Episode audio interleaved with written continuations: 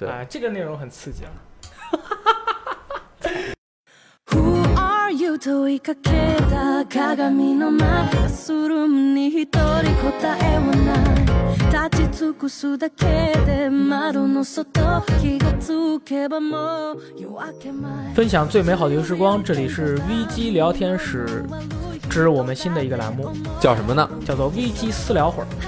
私聊私聊会，哎私聊会儿，私下聊会儿。没错，私下聊会儿，就是说我们呢开了这份工啊，哎我们在表面上面呢，直播的时候也好啦，电台的时候也好啦，都是表现出了非常正能量的、积极向上的啊愉快的一种状态。呃，对，现在我也很愉快，哎心情很愉悦。每哎一次坐在镜头前，坐在麦克风后，我就要心情很愉快没。错，那么我们在私下聊的时候呢，其实比这个状态还要愉快。啊、对，因为就可以哈哈大乐，啊对因为我喝着酒狂乐。对，因为我们基本上在很多的事情，尤其是呃自己的事情啊，这个公司的事情啊，各种各样的方面的那些内容呢，我们经常都是私下的去聊的。然后很多朋友们呢，在看我们的电台也好啊，看我们的直播也好啊，他会在上面跟我们互动或者哎留评留评论。比如说雷电老师一定对这类的游戏完全不不懂。哎，然后就问我完，全不明白，对啊，对，这其实我们呢，就是说，针对这种情况，想要让大家更多的去了解我们啊，我们也正好想要有一些事情想要跟大家分享，因为这个有些事情只有我们自己说了以后呢，大家才会知道，哎啊，我们经历过的一些事情。是所以说今天呢是这个私聊会儿的第一期第一期，啊，第一期是讲的什么呢？就是美国有一个电视剧，它叫做《How I Met Your Mother》我怎么遇到你的母亲的？啊，对对对，老爸老妈浪漫史嘛。哦，那所以说今天呢，我们啊就就咱俩啊，啊一起聊聊你是怎么样成为一名游戏编辑的。哎，为什么要聊这个？我觉得首先第一个就刚刚说问问题这个呀，对啊很多网友就问他们，首先他们对咱们这个职业呀很感兴趣，很感兴趣，也也想做，因为首先他一眼直观看上去就是天天玩游戏。哎哎，很开心，你们这个职业很神秘，很很好呀，我也想尝试一真下。开心而且玩游戏的朋友啊，首先比如说他没有游戏开发技术，啊！他可能就想，哎，那我想进入游戏行业，我做什么呢？我测试就行了，哎，我感觉可以做游戏编辑，对不对？对，哦对我也喜欢写东西，喜欢跟人分享，嗯哎，喜欢吃别人安利，也喜欢安利别人。对，啊，然后就是经常会有人问嗯啊，就是不同年龄段、不同职业、不同身份，然后好像都是男的，女生还没有人问，女生基本很少，不是啊基本上就是没有。没有人问我就是没有啊啊。然后反正我至少被问过一百次。对，那所以说我们得统一的去回答一个问题。但是嗯我觉得做一个做成呃成为一个游戏编辑，其实没有一个统一的标准，没有，所以说我们只能从自己出发。对，因为游戏编辑岗位也不同嘛，啊，是啊对吧？比如说我干过的，我干过的岗位可能就比较多了啊，那你这是啊复合型人才，比如说我们尊敬的六段音速老爷，啊，对？吧？从入行开始就是以新闻为主，对啊，评论为主，对吧？你看现在仍旧坚守在自己的岗位上面。最近一次的长篇大论不就是某款游戏下架之后的那个分析嘛？你看人家分析出来，是这样的，嗯就是说啊、有些事情呢发生了，我们一定要去表达一下自己的观点哎。啊。所以我们就是只能从自己的身份和角度出发，和大家聊这个一系列的话题。同时呢，除了能够解答很多朋友问的怎么才能够成为一个游戏编辑的问题之外呢，嗯，还能够让不想成为游戏的编辑的人稍微的了解一下 我们是干什么的，以及 为什么这个瘦子每次在这个胖子旁边这么多话 对为什么对？Why 对对 Why you are keep talking so much？对为什么要一直不停的说话啊？反正就是为什么我们要说话这个为什么我事情们要说话啊，也是给大家讲一讲，希望呢能够和大家建立一个呃没有隔阂的，对互相啊这叫什么明镜儿一般的对这种以诚相待，没错，啊我们就是毫无保留，几乎没有什么保留，毫无保留，一丝不挂，对，啊就留着底裤，别的我们啊都能说。对啊，对，所以是说我所以叫私下聊。对，咱们这回私下聊，我跟雷电老师之前还通过气儿啊，说这个我和雷电老师就是说如何成为游戏编辑的这条路上，我跟雷电老师完全完全不一样，真是完全不一样，就是会就是我一听我都惊了，你这样的，等我们说说我们是怎么成为了以后，你们会发现我们真的是就是条条大路通罗马，真的你先说你的吧，我觉得我是一个相对来说呀，学院派，不不不，我这个学民间民间学院派，就是像什么夜校长大的那种，嗯，就是和学院派还不太一样。对，你想啊，这个游戏编辑首先他是一个媒体从业者。对，现在很多人啊，其实就是一直以来，很多人其实他不太了解媒体是什么。嗯，媒体，media，对吧？媒体同时也可以形容就是游戏，它也是一种载体，它是一种媒介，它是一种媒体，它？传播了很多。我们现在说的这个媒体，其实就是一个，呃，简单说，以前就是纸媒杂志，嗯，后来就是网媒，就是网站啊，再后来现在就是很多自媒体，对吧？不管是发公众号的，还是做视频的。然后呢，我很不了解的一点就是，很多人说我们游戏时光也是自媒体。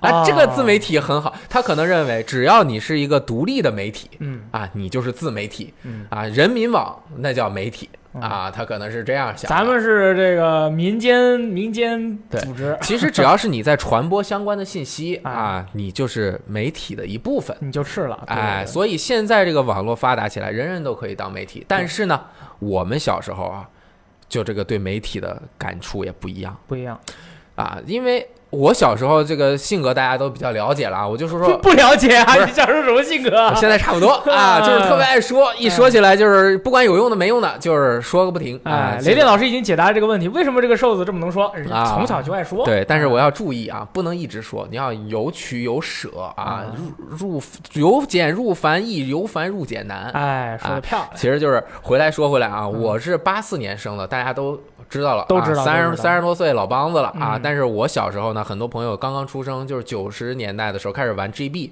这个玩 GB 的时候就是没有什么中文的游戏嘛，就很容易卡关，所以我看过的。第一本杂志并不是电子游戏软件，那很正常。那个那会儿就是也不太懂啊，嗯就是字儿刚实权没多久啊，然后买的是一本是我同学借我的，我都没买，哦，就是连那个后面那个胶啊，它是胶粘的嘛，那种脱了。胶掉了，然后那都变成一页一页的了。那一本书里面，我就记得只有一个，我是记得就是。精灵宝可梦现在叫，当年就叫口袋妖怪。对口袋妖怪绿的一个攻略啊，但是我当时是玩黄，其实也是通用的。确实是通用吗？你那个时候就知道通用吗？呃，是因为我先玩过绿，然后啊玩绿之后，我我喜欢玩黄，因为黄的那个皮卡丘我后面跟个皮卡丘特别可爱。对对对。然后呢，我实在是过不去。我这个事儿说过很多次了，就我在一个地下呀，那个人我要让他起来之后，我调查他身后的墙，我能进入地下的一个赌场还是什么的地方。然后我就是那块儿怎么我也找不到啊，我就是终于发现了这本攻略。然后他告诉我，哎，你调查那个墙壁，哎呦，我一下就对这个做书的人特别崇拜，因为我当时的那个脑子啊，有点有点傻。我不像现在的小朋友，我们那会儿不像现在小朋友，就是你这个他肯定是有提示的。啊，对，他应该是有提示的。然后我当时想，这个他一定没有提示，因为我看不懂，我就认为全世界的人也看不懂。嗯他能发现这个，那他就很厉害。然后我看了这个书，从此我就对能够写这方面，我当时都不知道叫什么工，当时就叫秘技嗯，啊，对这个东西就是非常的那个在意敬佩和在意啊。啊，再之后呢，我就真切的开始看杂志了。那会儿我我不记得是应该是九七年左右，那会儿我看的一本杂志叫做呃《家用电脑与游戏机》。后来这本杂志改名了，叫《家用电脑与游戏》，他把嗯游戏机的“机”字给去掉了。对为什么呢？呃，因为这个游戏机禁令，对哎这个雷霆重。拳，哎，所以就叫家用电脑与游戏。我现在是想说明白为什么要改改书名了。嗯，对，然后那本书它是有很多电脑游戏，然后也有一些主机游戏的相关的东西嘛。我当时很喜欢玩，就看。还有就是后面我就看电脑那个那个游戏机使用技术了。嗯，从此啊，我就认识了这个我心目中的大神，因为我从小就很敬佩这些玩游戏玩得好的，因为我岁数小，他们是比我至少要大十岁，哦，语言也懂，对吧？能看懂日文，对对吧？王子人长得又帅，那个文章写的又好，对啊吧，打游戏打得好的胜负师老师，对吧？对长得那么帅的 Goki，对吧？对啊，踢球踢的又棒，见多识广的多边形啊啊，这个各种各样的人，包括当年游戏机使用技术著名撰稿人两个，一个 Lancer，一个 Duck Baby，、嗯一个代表索范，一个代表任范。嗯，每次就看他们两个的那个特稿，俩人呃这个对页，你知道吗？啊一人一页，这边写任天堂，这边写索尼。啊，那还那还掐架呢，特别刺激，当时哦啊，就是这这种感觉，就看感觉那些编辑啊，他们就像，因为我那会儿上中学，就是英语又不好，我们那会儿小学不学英语的，嗯就是这游戏也玩不太懂。哎，你们是那个呃呃什么地区来着？我们是河北保定地区啊，河北保定地区小学不学英语哈。我们那个年代小学是不开英语课的。哦，那个时候不开啊，不开英语课，哦所以我英语是小学六年级毕业的时候，我二十六个字母念不全的，OK，就是二十六个还是二十？二十二十六个，就是我们那会儿会念阿波斯德俄佛哥、赫对对对伊基克勒摩呢，但是你 A B C D 啊，有的时候你有的有一些你都不会念的，我们那会儿特别傻，你知道吗？嗯然后六年级毕业了，然后呢要上初中，我考的是河北省第二外国语高中十七中啊，那就很厉害了。那个考学的就不说了，就是我们那一年反而是不能考中学，就是中考没了，你必须要呃，就是其他都是分区，但是只有这一个学校例外。它就是你必须要先考试，考试成绩够了，然后一年学费还挺。这我一看，我我很想学英语，因为我游戏玩不懂啊。对对，我很喜欢涅槃枪花啊，我要听欧美音乐的，我不懂英语怎么行？然后妙我好像又说的有点多了啊。啊！你又说回来，这个很多的偶像，哎，很多的偶像，然后我就上学了嘛，然后对他们非常的敬佩，嗯我就想我怎么这个才能够成为一名音乐人？呃，就是说，虽然你有很多的偶像，哎。啊，这就是游戏杂志上面的一些偶像，哎。但是呢，他其实你当时还没有燃起成为一个游戏编辑的热火，虽然他们是偶像，但是和科特·科本啊、阿克索·罗斯他们相比呢，差太远。这个不不一样，啊不一样。我我觉得，那你站在舞台上面，下面一万人听你唱歌，静静的，或者是很燥的这种，嗯那和你写，但是呢，我很羡慕那些可以把自己的字写出来之后印成签字的人，印成册的人，印成签字的人。嗯，这种当时啊，不像现在，现在其实大家对纸纸介纸质的东西没有那么大的感情了。嗯我们小时候认为能够印出来的东西，那一定特别特别的好，而且这是我都是一个主流的东西。哎，我举个例子。我的名字和我的字从来没有出现过在出现在过任何一个印刷品上，但是我小学六年级的时候得了一个奖，嗯，这个奖是市里面的一个什么班的，然后呢，在保定市的什么《燕赵晚报》啊，或者是《保定日报》上面有一行说燕，赵晚报呃，因为我们那时候燕赵交界之处啊，啊就是燕国和赵国。啊，燕国和赵国啊，然后呢，上面写着啊，我的真名啊，雷电啊，获得习霸吗？对，习霸获得了什么什么奖？哦，我靠，这张这这个报纸啊，就是永世珍藏，我不知道应现在应该还有。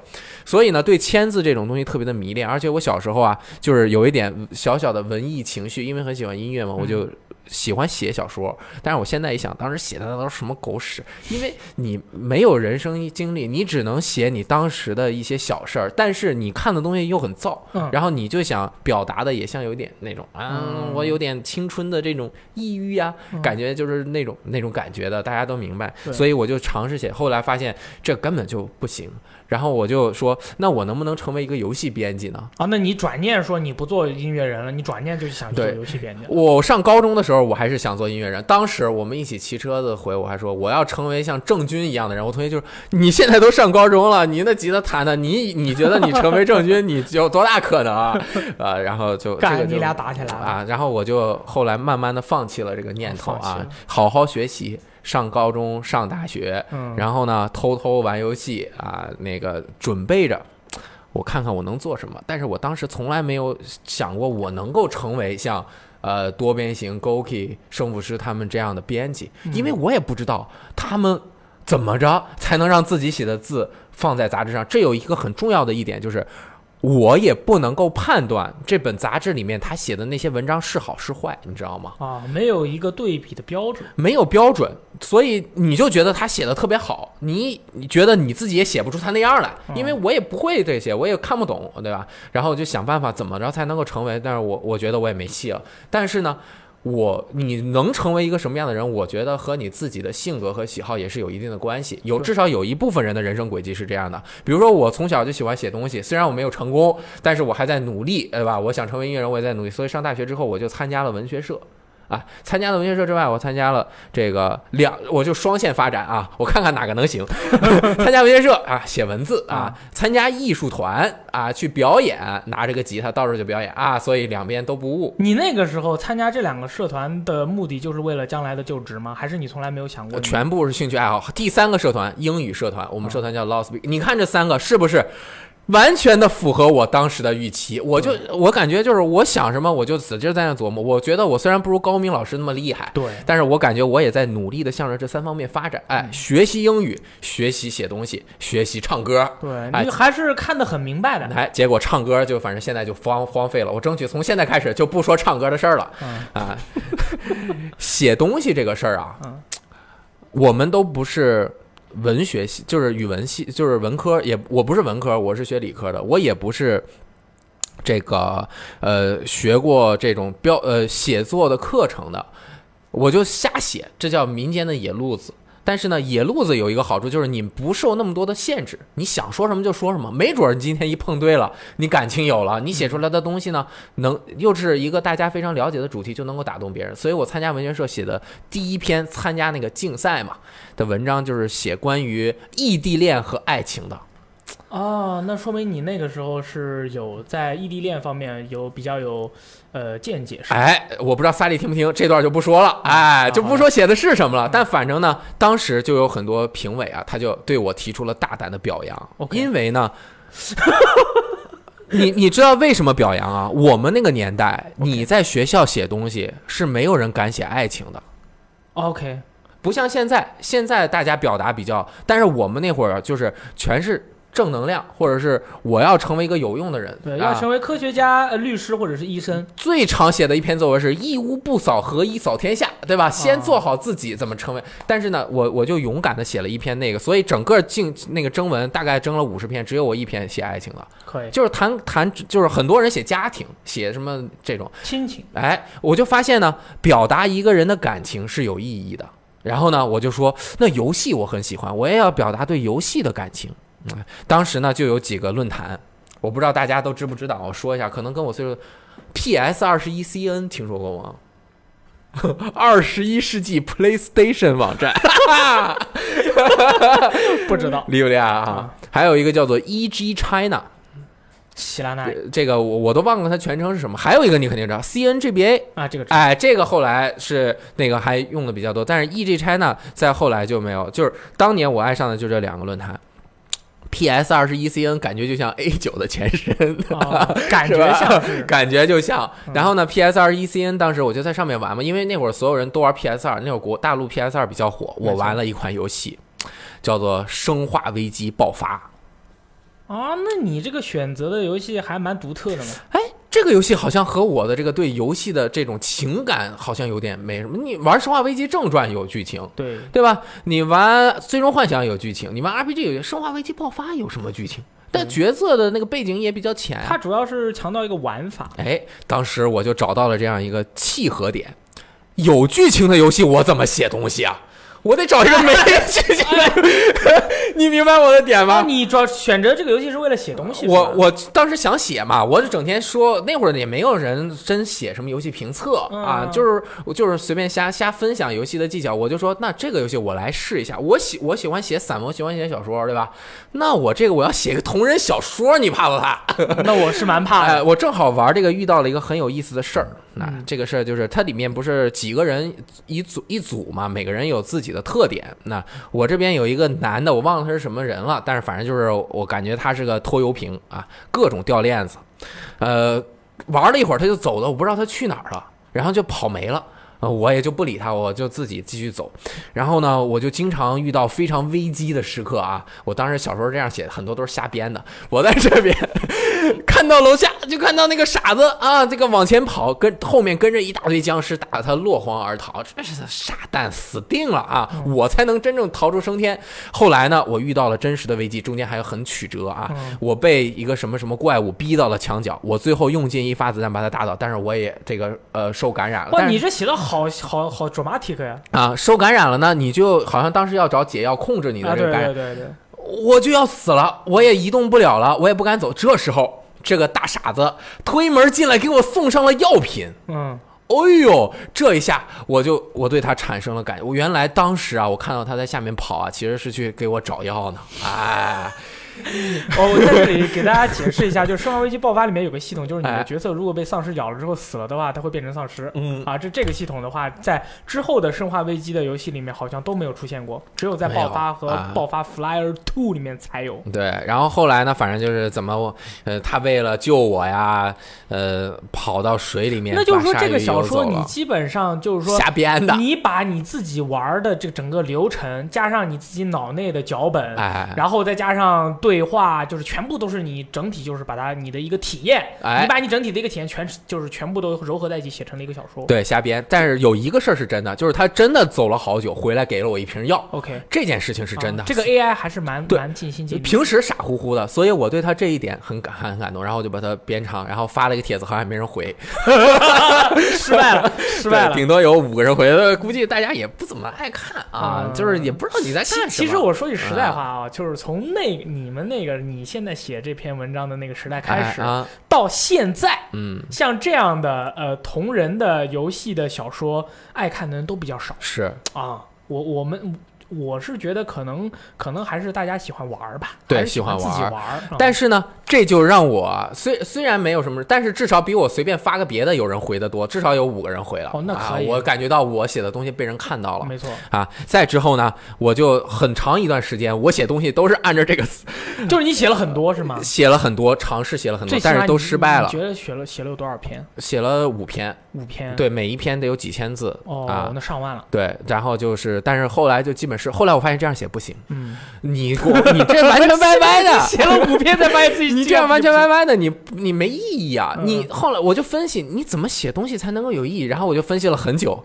然后发现我分析不出来，啊，我分析不出来我写什么东西才能有人看，你知道吗？这个事儿就困扰了我很久。我知道我在文学社里面我写一个什么东西有人看，但是我不知道我写一个什么游戏的东西会有人看。哦，那会儿我就陷入了人生的大危机。然后呢，我学工科嘛，大二、大三、大三的时候就有那个学校的招聘会，你们不知道有没有有参加过或者什么？啊就是、有有有，就是呃大三都没有到大四，嗯因为是学工科的，你。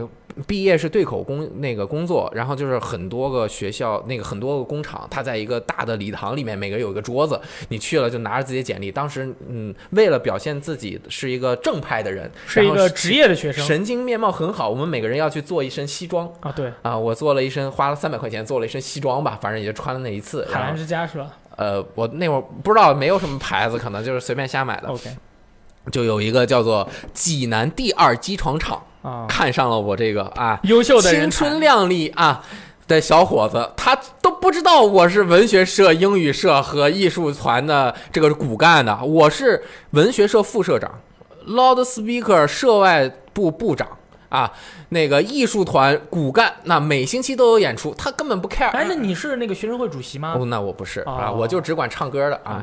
然后他，但是我从来没有挂过科，年年拿奖学金啊。这个小这个学生看起来不错啊，自动化专业学得很好嘛。这个 PLC 机床啊，很适合你，看你很有前途，以后你的外号就叫习工啊。到我们那儿上班，一个月一千五百块钱，管吃住。那你那个时候就已经定下来了你之后的工作了。我一听这爽到啊！我这大四不用干了呀，我就整天玩游戏就可以了。我当时正好沉迷魔兽世界和怪物猎人 Two Dos。OK，对吧？我这签一个这个，对吧？对家也好交代，然后对学校也好交代。这个什么就业什么协议书啊，学校给我，我给工资一盖章，公司盖公司盖完章给学校一发过来，了是吗？我就业了呀。那学校就表扬我呀，嗯你这个完成了就业率。后来一想，当时就是。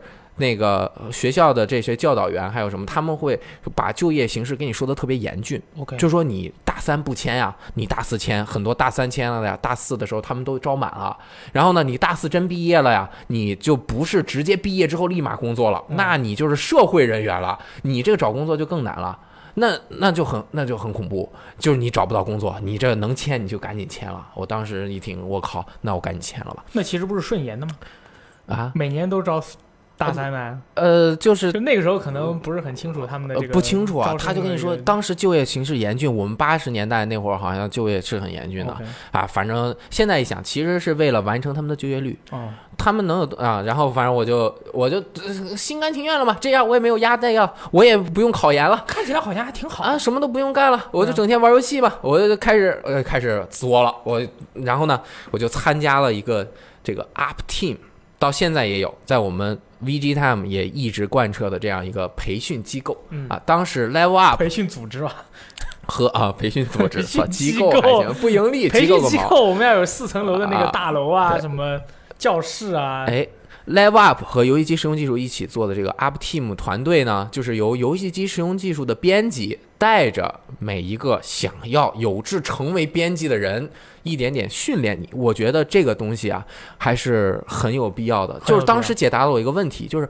我写什么东西才会有人看？嗯，因为我觉得当时我还是有一点文学功底的啊，而且我很喜欢音乐 啊，有一点点了。有一点点文学功底，对然后呢，对生活也很热爱。对，而且不害臊啊，敢于表达这种对生活的热爱。有的时候虽然很青涩，这个很单纯啊，但是呢，勇于表达这一点。然后，但是呢，怎么和游戏结合起来，不是很明白。游戏的文章是不是需要和你这个东西结合起来呢？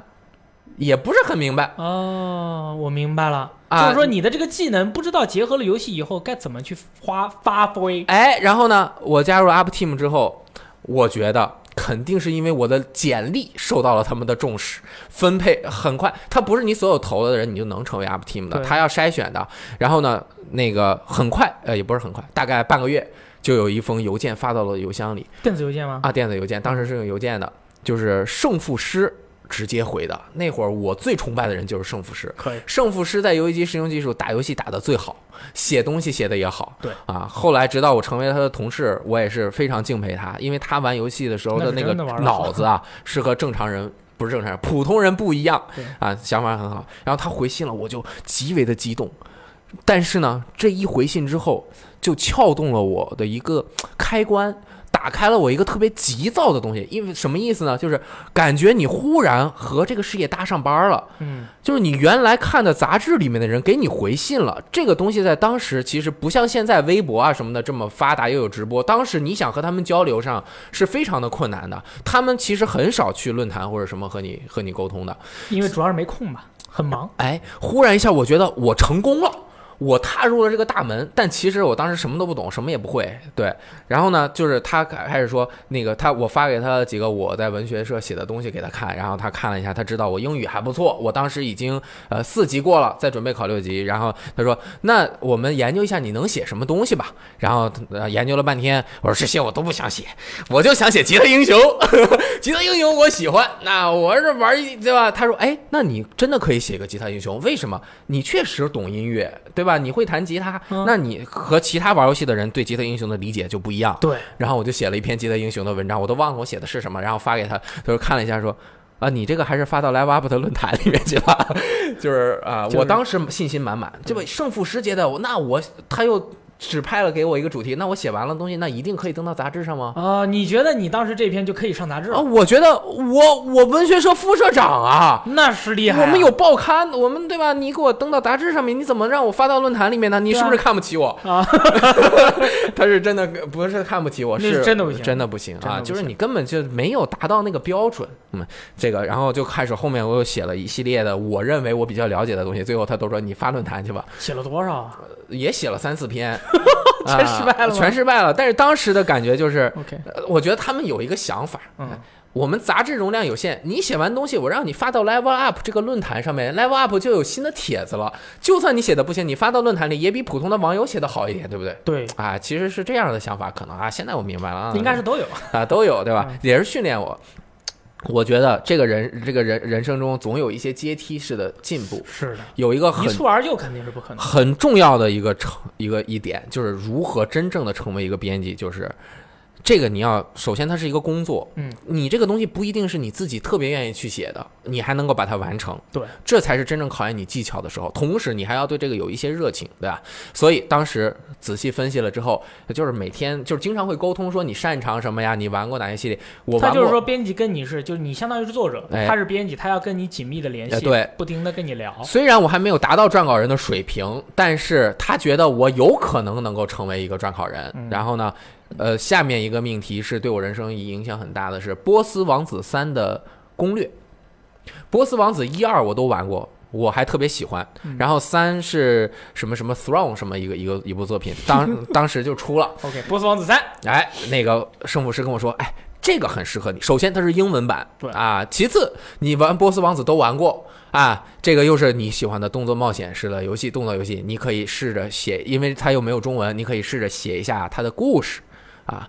我又喜欢写小说，那个时候其实是那个时候，就是很多人看杂志，就是为了因为没有机器，哎没有时间，他就是嗯看你的写那样小说，他相当于文字通关了哎，啊，有这样的需求然后呢，我说这个没问题，我一定给你保质保量的完成。啊，你说多久吧？他说一个星期。一个星期，我说一个星期没问题，这个游戏八个小时就通关，对吧？我打两天，写三天，对吧？嗯没什么问题没什么问题。这个对吧？我这个写这么多，后来一一写，我发现这个事情太难了。嗯，你要一边玩儿一边把这个游戏的内容叙述下来，这个事情不是你想象中的那样。我先玩完了，我再叙述，那你都忘了。那都忘了我一边玩我一边叙述，这游戏不能暂停啊，啊！然后我又没有那个录制的这些东西，我没有办法把全程的视频录制下来，我只能截图。呃，我就只能玩一点，然后把这些故事写下来。当时我的一个做法就是，我把流程攻略和剧情小说混在一起写了。嗯，这就我觉得应该这样写，因为觉得就是这个可以当流程用，同时又可以当小说用，啊、因为我不会，我由简入繁了，但是我还不会由繁入简和结构不是很明白。哦这样我写出来的一个东西是什么呢？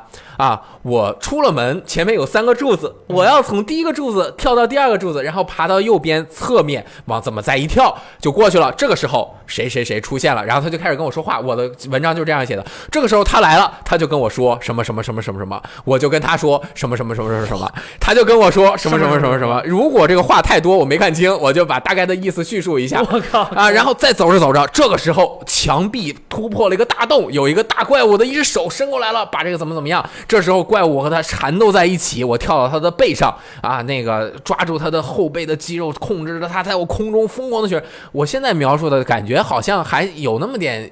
至少有那么点意思，但是当时我写的比这还差，就是这描述的肯定是一一团屎，嗯然后最后写成了之后特别长，你可以想象这个有多长，因为我把这些细节都写出来了。你你有没有说啊，这抓不住了，我的手要松脱了这种这种脑补的内容？呃我我我没有脑补，我应该没有，我我反而没有脑补是我的缺点啊啊。然后我整个写完了之后特别长，我都没记得有多少字，我觉得得有好两一两万字，就是那种长篇大论的流水账。然后胜负师看完之后，我可以想象他的表情啊，我现在能够想象。然后他回来说：“你这个还是法老来法子。”我当时这个我这个气的呀，五雷轰顶！我当时觉得我当时我就应该叫雷电了，你知道吗？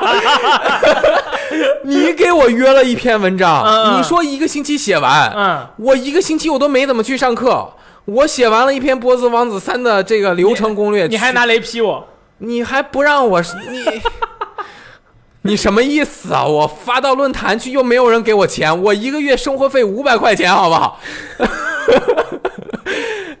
你怎么办？他妈的，呃这个打击的，太大了。而且当时还有一个打击，你知道吗？嗯就是这是重磅打击，平时小打击，小打击是什么呢？失恋我我就不停的去发邮件，对吧？我不停的看，因为我很迫切的心情和那种想上进的那种感情，导致我特别的急躁。我每次发回去一个我的反馈信息之后，我都想着他会马上的回给我，因为我就是以那种我是怎么对你的，你就要怎么对我。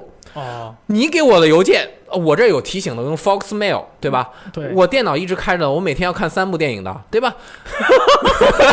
看电影的过程中，那个叮儿响了一声，我就要立马打开之后给他回邮件的。但回完之后，你怎么过一个星期才回给我？嗯，但是这一个星期之间，我每我就我就是我经常怕我看漏了提醒，我就要不停的打开我的邮箱那去。你这样的一个心情，其实跟嗯、咱们小时候给女生发短信，然后等女生回复的时候，中间那种焦灼的感觉是一样的。哎是一样的，就是你，我在给你发信息了以后，你在干嘛？你为什么不回我？你是不是跟其他人在一起？你在干什么？你在想什么？你是不是我？是不是我刚才那句话太傻了之类的？哎，就像现在很多朋友给我们发私信，也是希望我们快一点回，或者是问了一个问题，就希望我们去回答的这样的心情。当然，现在我们回的肯定比以前要更及时、方便了一点嘛。但是你现在想，人家的工作很忙的，他们是每周有一，我后来去工作了，我知道，就是他每周有一天是固定的回邮件日，嗯，就是呃社长规定，在这一天之前，你这一周的邮件都要回掉。所以基本上就是每周有一个固定的时间他会回我。当然，在约稿的期间，这是是接长不断的那种焦躁的心情，以及一个沉重的雷电打击，沉重了一点打击。让我对我是否能够成为游戏编辑产生了极大的。那你当时就想问挑子了？我觉得我我他妈还做单，我他妈不不做了。对啊，我而且当时还有一个严重的那个困难在我面前啊，我马上就要考六级了。啊，我考六级之前，我这一个星期我什么都没干，我给你写这个文章，最后你你也你说我这写的不行，嗯，然后也不给我上杂志就算了，然后呃就是还说我这写的怎么怎么样。当然我当时在气头上，我现在觉得我写的不行你那个时候写的这个文章大概就是几万字嘛。啊。你当时心里面有没有一点说是你想通过这个文章证明你的同事你可以拿到稿费？我呃对，你是不我是？我我都不知道稿费是多少，但是我知道我觉得你可以拿到？因为平时是他跟我沟通说这个主题你可以试一下，但是这次他有一个期限呀，因为我觉得啊他当时也是觉得我感觉可能能够成了，因为他给了我个期限，你到这期限写完，如果你成功的话，你是可以上杂志的。那上了杂志就是有稿费。哎，那肯定是有。结果我我这个第一个问题，其实可能我杂我如果写的再烂啊，我按时完成了，它至少也是个流程攻略，它应该也能登出去。但是问题在于我写的太长了。嗯，你写的那么长，它没有办法给你删你这个文章，因为你就是个流流程。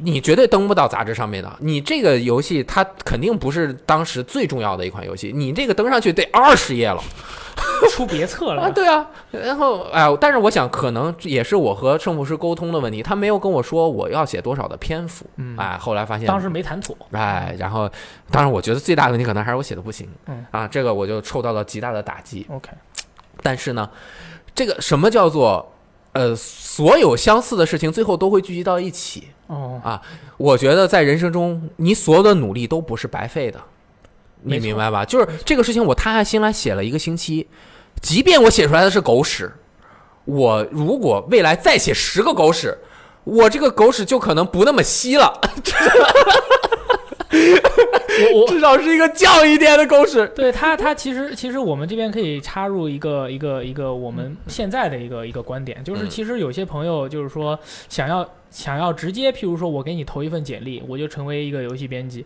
其实成为一个游戏编辑，你是需要无数的历练的。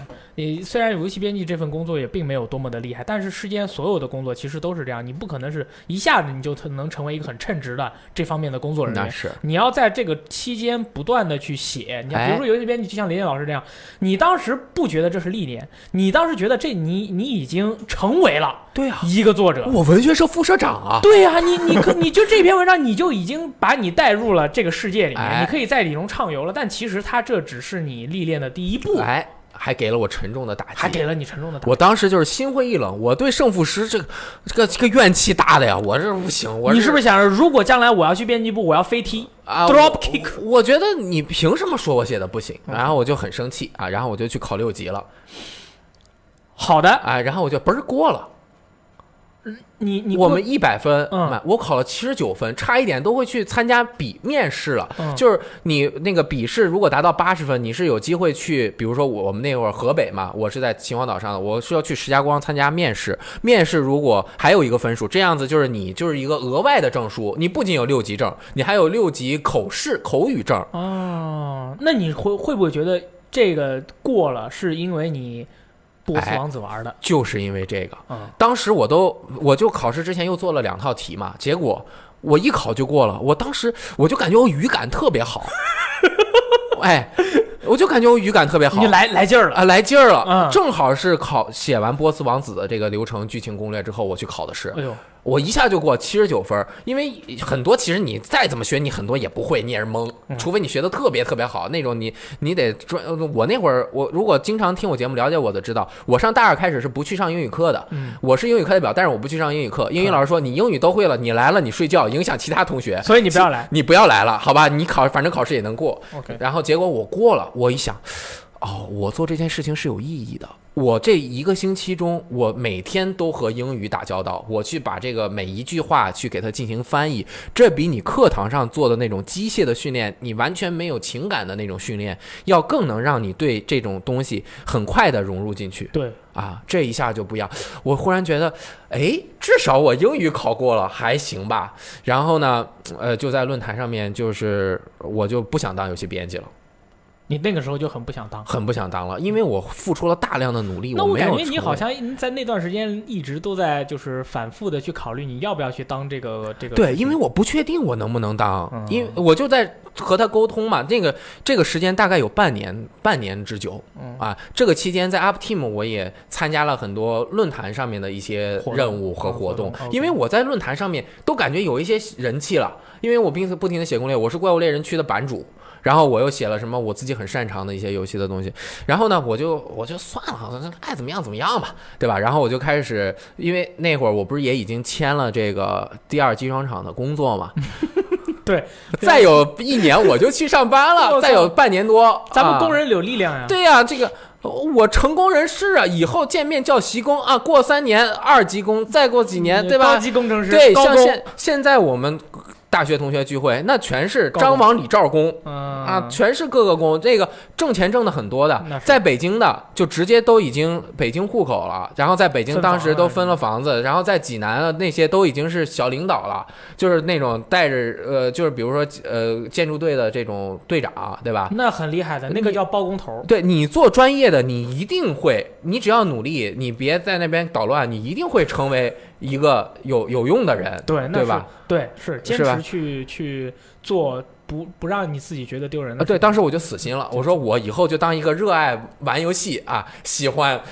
呃唱歌当时我已经是已经比较喜欢英式了啊，比较喜欢英式的一个 boy 啊，然后呢，你去成为一个英式是什么？英式 Britpop 英式摇滚乐，哦，然后哎就死心了嘛。然后呢，但是我有一点不甘心，啊吧，文学社副社长，Loud Speaker 英语社团对外社是对外部部长还是主持人啊？这个艺术团一星期至少表演一次，我怎么成为了一个普通的工人？我不想当工人，哦，我要绽放。我的座右铭是：我要绽，我要怒放，怒放还是绽放？想清楚啊，到底怒怒放？怒放。OK，呃怒放怒怒放，绽放一样的。我 It's better to burn out than to fade away，对吧？科特·科本，你与其从容堕落，不如燃烧，对吧？与其堕落，不如从容燃烧。我这个灿烂涅槃，对吧？啊，那这个书看过十好几遍，我我怎么我我有点，你就是突然觉得好像自己可以做得更好。我生活中给我的一个身份和我思想中的一个身一个一个愿景产生了极大的冲突。嗯，我就开始矛盾了。这个时候我就玩了一个游戏，对我一生也是影响极大，叫做《旺达与巨像》。嗯，《旺达与巨像》这个最近刚出了这个重置版，为什么我当时就是很激动，很激动，希望更多的人去玩？因为就是他那个抓住每一那个缝隙，虽然你也不知道自己未来会怎么样，但是只就是你不停的去努力，向着你的目标去努力。然后你就看着周围的那些风景在那边疯狂的旋转拉出的那种，因为那种机能有限，吊着 动态模糊，就是你看着那个转的晕头转向的，迷幻然后你摁住 R 一，你手就是扒的很累了，然后你也不知道你最后把这个所有的巨象打败之后，你能不能救活你的工作，就是你这么努力，你能不能成为你自己想要成为的人？嗯，然后你大学毕业之后你要干什么？这你干的这个工作你自己会不会开心？你一切一切都不知道。然后我就把这种迷茫和这个游戏结合在了一起，叫做《旺达挣扎》。啊，写了这样一篇文章，我发在了 Live Up 上。是散文还是小说啊？散文就是没有任何小说了失败的小说就是散文。啊、就是我讲述了 游戏中的一些情况和我现实的一些情况。哦，把把你自己的那种困境哎和思考和游戏结合在一起了。对，当时我我我觉得有一段，包括我前一阵儿也提过，有一段话，我觉得是所有人产生了一些通感，尤其是上学的学生，就是共鸣了。我经常想去旅行，但是我又不知道去哪玩，我又没有钱，但是我又想出去，啊，我就坐在列车上面，我就想这个车一直一直的开，我就不想这个车停下来到达那个地点。因为可能你旅行你也去不了什么好的地方，你去了你也没钱玩儿，对吧？然后我就在路上看风景，然后我又对未来有美好的期许，我能不能就一直在车上面让这个车不停？嗯，啊，我当时就表达了一个这样的感想。现在我回想起来，其实就是当时我不想毕业，是一个其实是一个逃避的一哎个精神麻痹的一个状态，就是一种逃。避的这种感情。然后我把我毕业的迷茫和旺达语这种写在了一起。嗯当时这个文章还是评论挺多的。哎，你这个上杂志了吗？这个这马上就要说了。哦，然后这时候呢，有那个论坛的超版就联系了我，那个叫方寸啊，那个上过 Live Up 的都知道，他是当时的唯一的超级管理员，他就联系我，哎，你这个写的挺好的，我想把你这个呀。收录到我们的一个最新的内容当中。我说这是什么？你们有什么？你们 Live Up 别测，哎，那会儿没有呢，嗯所以是第一期的别册。他们做了第一期别册，加在《游戏机实用技术》杂志的这个里面的一个小本本儿，哦，就十几页可以。哎他找到了我厕所读物，啊。然后他说：“你这个我觉得写的挺好的啊。”然后我说：“那没问题啊，那个你拿走吧。”然后那个好像还有稿费啊，但是反正也不太多，因为我这个已经发到了网站上面，很多也有转载的。然后那个他说印哦，这个我高兴啊，成为签字了，这是。然后我说你印吧，那个很好。然后到时候他印完了给我寄过来一本杂志，我我都不知道那我拿下来其实还有点失望，它就是呃三十二开的一个小本的一个一个薄薄的一个啊，薄薄的，看着就像宣传手册一样。什么意思？你都登杂志了，你看到还不满意？那不是那个是正刊啊啊，它是夹在里面的一个小东西。哎，那折煞你了。然后呢？好在我那是印在封面上的，那啊个小这么厉害别册连封面都没有，我那就在封面上第一页上来就是那个嗯，啊。都不用翻页。对，呃，我就琢磨，哎，也行吧，还是挺开心的啊。然后呢，我就又继续写，然后第二篇写的是 MGS 二，我也是最喜欢的一个。我，但是我这会儿我就知道了，我不能写那种我自己认为啊，哦呃，我很喜欢的故事，我写成同人可能没人看。哦，然后呢，大众的东西大家都了解，我也不能写。我写这个大家不怎么了解的东西，我就写了一个艾玛和奥塔克之间的故事，MGS 二里面啊一亿的故事。剑走偏锋。哎，他不敢游泳，为什么？哦，小时候啊，他父亲溺水，哎他哎，看着了。对对对啊，他母亲溺水看着了，然后他父亲在里面没注意，然后他一个小孩在外面啊叫，结果他父亲没听见，然后家他母亲死了。写的这个事情，结果就是他艾玛怎么溺水，然后在那个夕阳中看那个 shell，就是两个挖油的那个大的那个机器嘛，嗯然后特别的美，然后有海鸥怎么样停在那个 vampire 的那个边上、vampire 觉醒拉着艾玛。哎，我找到了一种我写东西的方法，嗯就是我把我这种爱情，嗯哎，正和游戏中的东西相关联起来，然后写了这个也登了上去嗯。哎，再之后我就发现我写的东西找到了我的方式，这后面呢就一路还是比较顺畅的。就是掌机王也有约稿，然后就是很多编辑都认识了，呃，包括 NDS 专辑，当时写了一个最长最长的一篇，还你的波士王子还不是最长的呀？嗯那个不够长，那个如果没登，而且没登，没给钱啊。再后面我可就是哎，特约撰稿人，啊，就就是稿费了。你约了的，你必须得给我上。哦，哎，就是你再后面就是你约的，那就是什么时候交，然后都说清楚。我也是也对我有信心了。对，然后而且我约他约了我啊，他如果留了五页，我到时候写完他不上，他那开空窗了，他不可能的。哦，哎，这就是编辑的一个工作嘛。然后我写的是黄昏旅店多少多少号房间。哦，那个是 NDS 上面 NDS 上特别好玩的一个 AVG 是有一点那个简简笔画似的那种东西，那个我写了五万字，那你可太厉害了，因为是登在 NDS 专辑上面的哦，他跟我说 NDS 了。专辑 NDS 专辑那个很厚很厚，哎，啊就需要凑页数。哎他说你敞开了写啊，我知道你能写。对，因为他也上论坛嘛，他知道我写过《波斯王子》那么长，对吧？一楼都发不下，发了十楼。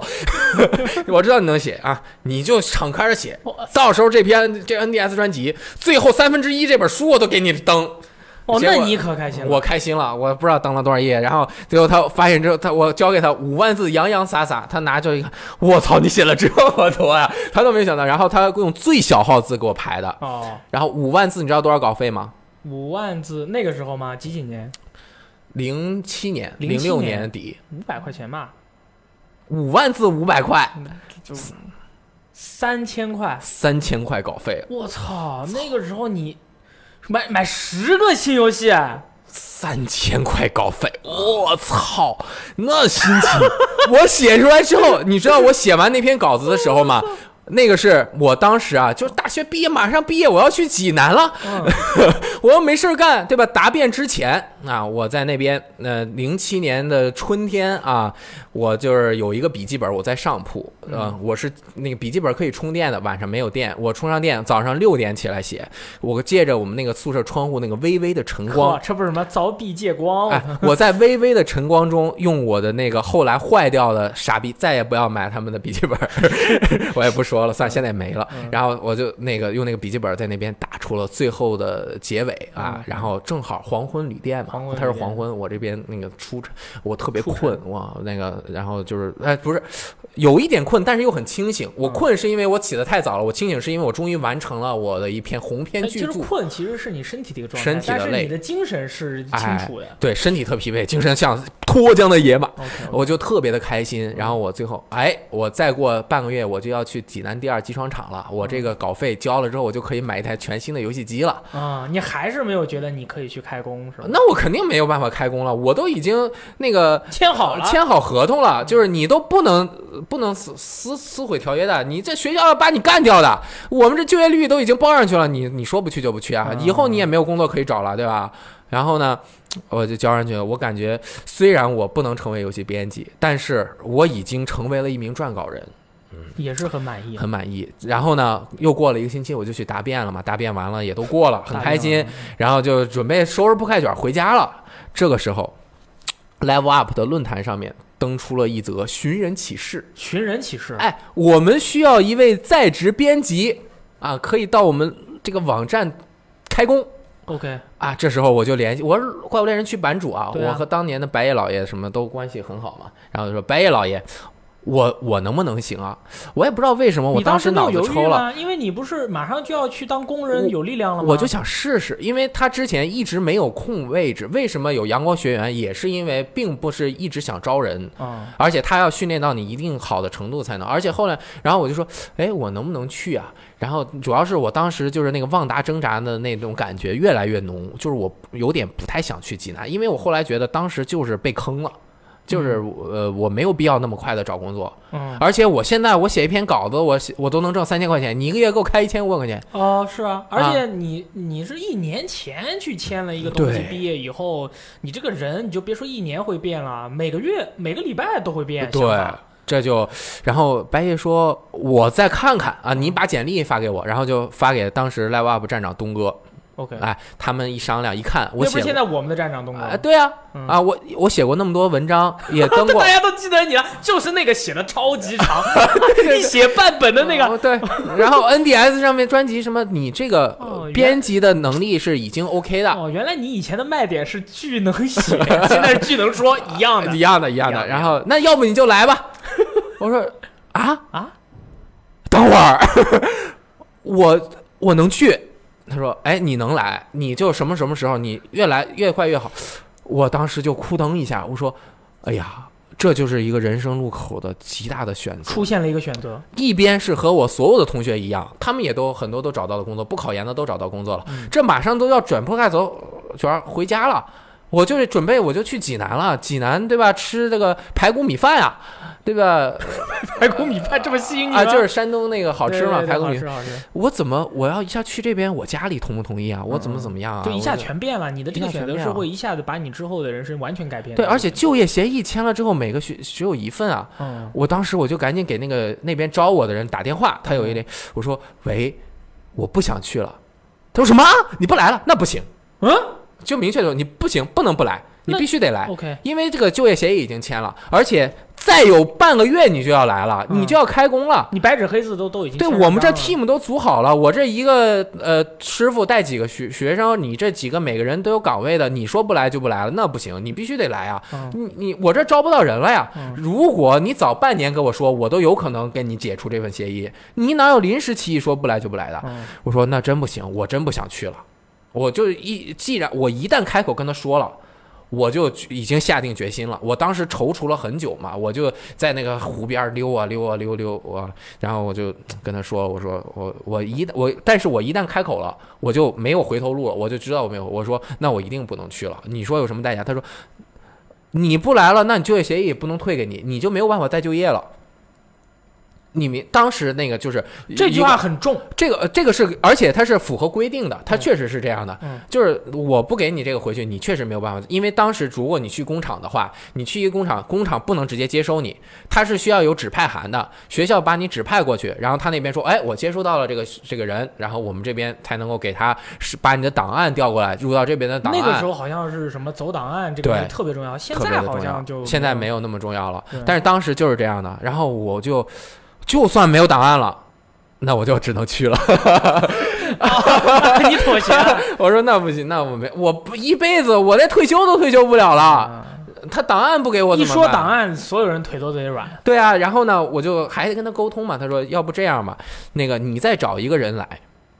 哦，replace 就是代替你，哎找一个人替你，对，这也行吗？我们俩沟通的过，我说要我不去，有没有其他的人去？他说暂时我们也招不到人。那我说，呃，那怎么办？他说要不你找一个人替你来。嗯然后我就真找了一个我们系没有签的那他可开心了，啊，他还挺开心，因为他肯定要请你没签上吃一个礼拜排骨米饭啊。然后他后来肯定就是去了，但是我我有点不好意思，我都忘了那个同学叫什么名字，都不是很熟，因为我就在系里面奔走啊，我就是大概挨宿舍找谁还没有签就业协议日剧跑是吗？就一直往那个校舍楼跑啊就抓到人就问同学，你有工作了吗？介绍一个工作给你啊。啊，就真的就是这样的。哦，然后就真有一个说，哎，我也挺想去济南的，好像正好山东人，嗯嗯，然后就让他正。好回家了，然后跟那边沟通一下就 OK 了，然后他把档案寄回给我，哦就是档案那个发配的寄给我，然后我就没有去那儿，你就去上班了，然后就去呃，对，那个之后我就基本上就就已经学习，就说吃，就马上就吃散伙饭。当然，那散伙饭吃的我这个五味杂陈。你想，其他的我已经过了四年和每个人一样的生活，嗯，然后我本来的轨迹和他们每个人也一样，我还有几个同事同学是一起去的。以后可以一起过上一样的人生？哎，我都已经和那三个和我一起去那边上班的那几个小伙伴成，就是就算我和他没有那么想成为朋友，也已经吃过很多次饭，想想成为朋友，就是一起就弄得很熟嘛。毕竟你要一起去，结果发现我不去，就感觉像个逃兵，啊，叛离了，别人也不理解你去干什么，当杂志编辑那是干什么嗯啊？玩游戏能行吗？啊，然后我就追求梦想吧，跟我妈也聊了好久。那个时候你觉得这是追求梦想吗？我觉得是追求梦想因为。有些事情的话，你从现在的角度来看，他那个时候你的选择，从现在角度看，你可能是追求梦想，但是那个时候的话，因为你并不知道未来会发生什么，不知道你，的这样的一个选择，你自己能想得清楚吗？嗯，想不清楚你。还你你我甚至都不知道我这个呃有没有前途，嗯，嗯但是我就是想去干，因为我我歌手已经当不成了，这个我再当不成，又有机会，我又练了这么多年，啊对因为我大四是真的。练了很久，我练了很久，我大四下就是我开始写稿子之后，我就都不怎么朝家里要钱了，啊因为那个稿费其实还挺多的。这个真的很我是还是有一定人生的这种成就满足感的，对对对我觉得我就要马就着这个事儿。继续努力下去，我觉得能行，我就呃，反正最后就是去那你最起码练了有两年的，练了有两，年，在论坛练了一年，然后写稿子写了半年多，真的是还是挺，而且我从小我从初一开始我就写东西的，嗯我从初一开始我是在本地的论坛疯狂写小说，嗯，青春爱情小说，啊是吗对啊，当时最喜欢的就是像什么痞子蔡啊。然后再后来就是什么新概念作文，韩寒和安妮宝贝他们出来之后，我不喜欢韩寒，我喜欢安妮宝贝。为什么？我发现就是所有喜欢的东西最后都会汇集成一起。我当时不知道，后来安妮宝贝是学习村上春树的写作方法。后来我看了《挪威森林》，我发现我很喜欢村上春树。后来我发现我看的《挪威的森林》并不是村上春树的代表的村上春树。然后他村上春树写的所有小说都和《挪威森林》不一样。然后我就看了那个，后来又发现他喜欢 Beatles，嗯喜欢 The Cure，喜欢英式。嗯然后我发现这所有东西都是贯通的，所以我觉得我做的所有的东西，可能对我成为一个游戏编辑也是有益的。虽然我没有学过传播学，我也没有学过科班出身的文学写作，嗯对，但是我经过这么长时间的努力，以及有一个老编辑带我努力，呃，向着这个目标进行了半年的训练，我才能够完成我成为游戏编辑这样的一个前置的任务，哎一个转职。对，哎，然后我就去了，去了之后，又雷电打击，你知道吗？你去了又雷电打击。当网站编辑和当杂志编辑不一样。哦，你以为你是去当杂志编辑是吗？哎，因为呃就我就呃，我知我知道我是去当网站编辑，但是当网站编辑那会儿有猪龙城寨，也有杂志，对啊但是其实你的日常工作不是做那个，不一样，其实是不一样。你是做攻略专题站，嗯嗯你是管理论坛，嗯你还是继续管理？你以前是版主对吧？你现在管理几个版主？你以前 Up Team 对吧？你带着 Up Team 的人写攻略，你把他们写的攻略汇总起来做一个专题。当时我会用 Dream Dreamweaver 还是叫什么的，就是专门做网页的。我们有美术做好了之后，我会在 FTP 那里做网页的。我有技术的，我那个所有的我都会填的，就是填表格，然后画那个一页一页的，呃然后连 URL，然后每一页的攻略。当年 Live Up 的论坛上的攻略，鬼泣、FF 十二，还有什么怪物猎人 P 三啊那些，呃，不是 P 三，反正就是好多攻略的那专题上全是我做的，哦，但是特别枯燥。因为你你也没时间玩游戏，不是你写，你没你你没你没时间写，对你你你你就去干你该干的管理工作啊，对你，你要把这个东西整理上来，改改错字儿、加图啊什么，你没时间去玩去。啊然后我是干那个，啊这个就以后再说吧。以后再说。这个是因为我们这个私聊会儿，它哎是今天咱们是聊是如何成为一个哎。呃，我再多说一句，就是我就在那个期间，我努力的抓紧时间，在不干这个的时候，我就报名，我说、嗯，这个游戏我擅长，我要写这个游戏的相关的东西。你怎么这么主动呢？比如说辐射三出的时候，我说这个我要干，你不让我干，我我就不干了。啊，然后多哥他们做专三六零专辑，说需要辐射三的攻略，我就去真拿着攻略本，照着写了一篇攻略，翻译了一个一个小时的幕后花絮，然后就不停的做这些工作。嗯然后后来那个正刊也就过了一年多的时间，正好正刊需要一个会英语的编辑。然后我又通过了一年和编辑面对面的工作，以及网站的工作的这些基础，以及这种，然后他们发觉得，哎，你可以，正好，就来了。哎，成为了一个杂志的编辑，开始哇感觉运用原来的你写东西做这。份工作的话，就是说，其实人的人生就是无数偶然嗯，拼拼成的一个必然。对，这个是我目前在我这个浅薄的这么二十八年来，我是这么觉得，就是嗯你以前做的所有的事情，你以前遇到的所有的东西，呃，你以前所有的想到的、看到的这些东西，它你可以说它都是一个偶然，但是它到最后会结成一个果子。对这个果子的这个东西是必然。你从这个必然的角度去看以前的偶然，你会发现，哎，好像我以前去做的这些事情都是为了今天。对，那种就叫构筑型自我，就是自我是通过自己的行为构筑的对啊。但其实是有道理的，对，有道理其实的，是有道理。就是呃，但是啊这样看来，其实我觉得我现在还是缺少必要的专业知识，嗯，所以我还在努力的学习，包括传播学啊、文学写作的一些基础的东西。但是如果我当年就学这个，可能学不好，嗯，太枯燥，你也不会懂。你只有在你需要的时候，你去学。对，而且你有一定的实践之后，你再去看，你能够理解它其中更重要的意义。哇，雷电老师，我觉得你是一个，你是一个努力型、不断奋斗拼搏的蹦跳型男子。那只能努力，天太凶了，赋不行，你这。太凶了，你这太凶。我跟你，我跟你成为一个游戏编辑的路是完完全完全不一样。哎，但是我知道有一点，就是你也不是学传播学的，我但是我在国外读书的时候，我们学校的那个 media 嗯，做的非常好。啊我的那个学校的专业，它我虽然学的是 finance，就是那个金融，哎，但是我们学校的 media 是英国还算不错的一个 media。然后我经常媒体是吧？啊媒体，然啊后我会经常去偷听他们的那个 lecture，就是讲座，他们会大课会，我经常去偷看，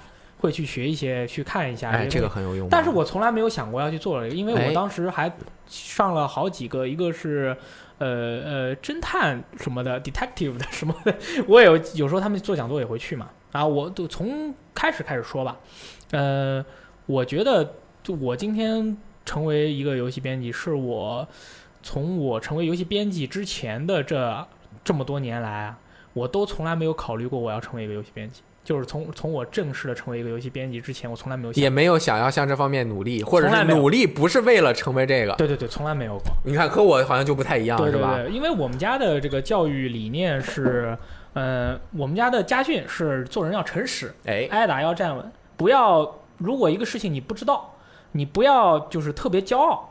就譬如说你这个事情不知道，所以你错了，然后你就说因为我不知道，所以我错了，没关系。我们家说不行，你不能这样，就是这个东西，如果你不知道，你错了，你要去想办法知道。这样的话，你保证你下次不会再错，就跟圣斗士一样，不要在同一个地方跌倒啊！这个是我爸当年跟我说的。然后呢，呃，所以说我的小学的六年啊、呃就是我第一次遇到游戏机使用技术，是我在小学六年级的时候。那应该是九六年九啊，不是，是 一零二年，一二年啊，零02二年，零二年，02零二年。然后我当时是在我回西安嘛，过年回西安，然后跟一起跟我舅舅啊他们去吃那个烤串儿。然后那个时候的话，报刊亭啊还是很多的。然后我就看到一本杂志，上面那个封面是一个《圣斗士星矢》。然后我说：“我靠，《圣斗士星矢》我熟啊！”一打开一看，它不是《圣斗士星矢》，是《圣斗士星矢》的游戏。从那个时候开始，是 PS 二上的、啊 p s 二上的《圣斗士》的一个格斗游戏。对战，对，从那个时候开始，这个游戏机使用技术就变成了我一本必看的杂志，嗯，就是从那个时候开始了。然后我小学的时候，我们家的教育方式就是不管你，完全不管你。对于你，对于你做的所有的事，只要你考试，呃，考试如果考得不好会被打。但是如果你考平时的考试，我尽量都是，呃，保证七八十分、八九十分这样的一个这样的一个状态，就是说，在一个不是很稳定的状态下游走，但是没有到我爸我妈会打我的那个阈值啊，我一直是保持这么一个状态。然后我六年级，小学六年级的时候，我们开了英语课，然后我们的那个英语老师他教英语啊，教的特别好。我不知道为什么我的运我的运气啊实在是太好了，就是说我的每一个人生阶段，小学、中学、大学读书，呃，就是我的所有的老师啊都是非常非常认真负责的。啊，我从来没有遇到一个老师是让人留下了不好的印象的，没有啊，是因为你上的私立，呃，有这样的可能性，就是六年级，小学六年级，我读我学了英语以后，呃，那个时候因为我经常玩那个国外的游戏嘛，嗯然后我就就然后我在读我们，然后我们英语老师又上课上的特别好，小学六年级，小学六年级的老英语老师上课上的特别好，那个时候就打好了比较坚实的英语的那个基础。然后我在六年级毕业之后呢，那个时候我们南京，我读我是加入麦高桥嘛，嗯、我妈说你要去考一个南京外国语学院啊，南南京外国语学校，嗯、二外应该是育英二外。然后那个时候哎，就差不多我也是，外对，那个时候就说你应该去考这个学校，然后就让我读，呃，拿了几本那个教材，然后临时的去学了一下，因为在这之前我爸妈根本不管我，所以说就没有没有什么影响。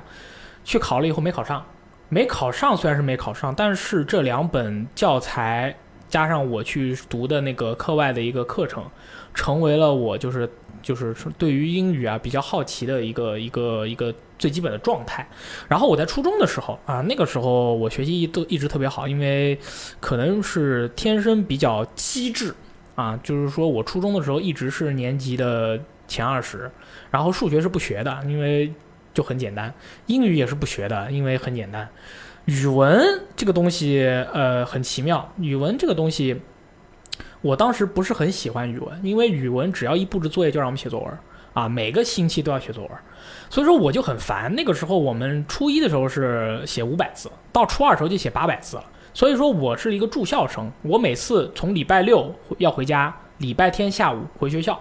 礼拜天下午回学校是四点钟回学校，五点钟交作业。我每回就是在四点钟的时候开始写作文，八百字的作文，一个小半个小时写好，然后交上去。嗯，那个时候就是说，就可能是那个时候对于每个礼拜作文的训练，就是让我养成了一个就是在非常非常短的时间内能够写出大量文字的一个、一个习惯。你那会儿是就是命题作文，命题作文，我我我插一句哈，嗯，我我们以前上学也是写作文嘛，但是命题怎么命题，我从来都他妈不 care，我他妈摇滚。他除非说你必须写议论文，我一定会写成小说，啊、什么主题我都能写成。爱情爱情小说很少，科幻小说。科幻小说。对民间小说是吧？校园小说，我我们那个时候的话呢，我是特别喜欢用第三人称去描述一个东西，啊，或者是写议论文，就是去讨论一个问题。然后那个时候的命题作文很多，但是我那个时候我不知道为什么，我认为，呃，其他人我会先设想其他人的作文是怎么写的，然后我一定不要跟他们写的一样，嗯所以我每次写的都都不一样。但是我的时间就很短，我只有一个小时的时间，我要把它写出来，然后交上去。然后每次交上去以后就会成为范文，然后老师会念，哦所以说，在初中的这段时间，就我就是作文就是比较多，但是我那个时候从来不写，呃，譬如说游戏相关的内容，因为我觉得游戏是游戏，然后学学校里面写的这个作文，你最好不要带游戏，这样老师可能会不喜欢啊。呃，我那个时候就一直避免这个情况。然后我初三的时候，呃，考上了我们学校的那个，呃，不是考上我们那个区的重点，呃，然后我爸我妈就说，那个时候学校正好组织了一个去澳大利亚游学的一个一个团，然后我爸我妈就说说你应该去，你应该去。然后我说我不想去啊，这这个我又不是很感兴趣。这个英语我到那边我又不会跟外国人说，我只会写。我爸妈就说，他说你就是人有时候成长他是需要看到，你需要看到更好的东西，这样的话你才自发的想要去向好东西靠拢。然后我说，切，哎，去去玩一趟而已啊，没这个这个这个有什么这些这些影响或者什么？你们这个太刻意了，不存在。然后去了去了，还完蛋了。我去了以后，我就跟我们的那个巴士车司机啊，他是一个澳洲的本地人，然后我就去了以后，我就跟巴士车司机啊，我不知道为什么，就是跟他聊得非常非常开心。你像其他的小朋友看到外国人，基本上都不愿意说什么，但是我不知道为什么，我跟他就说的特别好，我记得特别清楚，是一些以讨论这个回旋镖应该怎么扔啊这个事情，因为在澳洲你玩的时候，一个是看袋鼠嘛，一个就是买回旋镖嘛。然后拿着那个回旋镖，我当时就跟我们那个司机大哥，我们俩就一直在那儿研讨关于这个回旋镖怎么扔出去让它飞回来的这个问题。然后我当时在就跟他交流交流的过程中，我就发现了，就是说语言这个东西，你一定要通过激活式讲讲述来刺激自己的语言能力。就是说，你可能一句话都说不明白，但是你。如果你的脑子能过一遍你这个说你要说的东西的那个方法，你下次再说的时候你会非常流畅。嗯，你对，你比如说我呃，比如说呃，我要成为超人啊，这句话你从来没有说过，对吧？你就会觉得这句话很难说。但是你在大脑里面走过一次它的流程，你说过出来一遍，下次再说会立马的在你的脑袋里面印象中就出来。啊这种也是一种方法。这是一种方法，叫激活式。嗯，然后那个时候我们的那个大巴车后来被当地的那个。小偷和给给砸了。当时我们那个我们就是下了车以后，大家都跑出去了嘛。回来的时候，我们大巴车窗户被砸了，里面的所有人放下的那些呃买的东西啊，你的行李啊，大巴车里面全都被人偷完了，然后还被尿了一泡尿。然后我当时就看，我是回来了以后，我看到这个情况，我就赶紧去。跟那个我们的司机嘛，是聊是怎么什么情况，这个是发生了什么？他就说啊，可能是当地的那种二五仔啊，就是当地的烂仔啊，就是就是看到你们是旅游车要抢你们，就觉得你们中国人很有钱。其实从那个时候开始，抢中国人就是一个非常流行的事情。嗯，然后我在，然后我在那边的时候，我们学校还有一个活动是去当地的澳大利亚的学校中学。跟本地人，呃，本地的学生一起上在澳大利亚上一天的课，嗯啊，这样的这个活动是持续了两天。然后我当时带我的那个姑娘就是两个姑娘，啊，给我的印象就是他们的长相呃非常的粗犷，嗯，然后看起来像中国人，但其实说的都是英语，嗯啊，我就跟他们一起上课，上完课了以后，我也是听的不是很懂，但是我当时就不知道为什么我激发出了一种就是。嗯，要努力要奋斗的那种感觉，但是不是说我说我要努力要奋斗了，而是说我下次我一定想要听懂它。啊，你在那边要待多久啊？半个月。啊，哦，我去了很长时间，嗯。对我去了半个月，回来以后嗯。我就对学习英语和当时我买了 PS 二，嗯，我就对于英那个我不知道这个是这个是一个比较潜移默化的一种感觉，就是我从回来之后，我在 PS 二上买的游戏全是美式游戏，哦，我就再也不玩日式游戏了，有目，其实也是有一点目的，有一点目的性，但是相互吸引。但是这个东西感觉是，我就譬如说我到碟摊去翻碟，我看到日语的我就直接跳过，啊看到英语的我就会留下来。但是我不是为了要去练习我的英语，对，因为而是嗯默默的就去选择了这样的一个选择。嗯，因为你学英语，我懂英语啊，我就冲着这个目路路去走，顺着路走，而不是非要我懂英语，我非要玩日本游戏。嗯然这然后我就到了我的高中。高中的话没什么好说的，嗯大学和国外读书也没什么好说的。我一直是一个呃，就生活中就三件事，一个是练习拳法，一个是打游戏，呃，还有一个就是学习。啊，我在国外读书的时候，我就是每天去早晨去拳馆练拳，去练完拳馆练完拳以后去上课，上课的时候上完课以后回家打游戏。我就这三件事，其他的事情我都不做，因为我们每个礼拜呃每个月要写两篇论文。呃，压力比较大，我几乎没有去有时间去外面玩。然后我们那个国外的话，经常会有研讨会嘛，然后研讨会的话会有 group，然后会做那个演讲。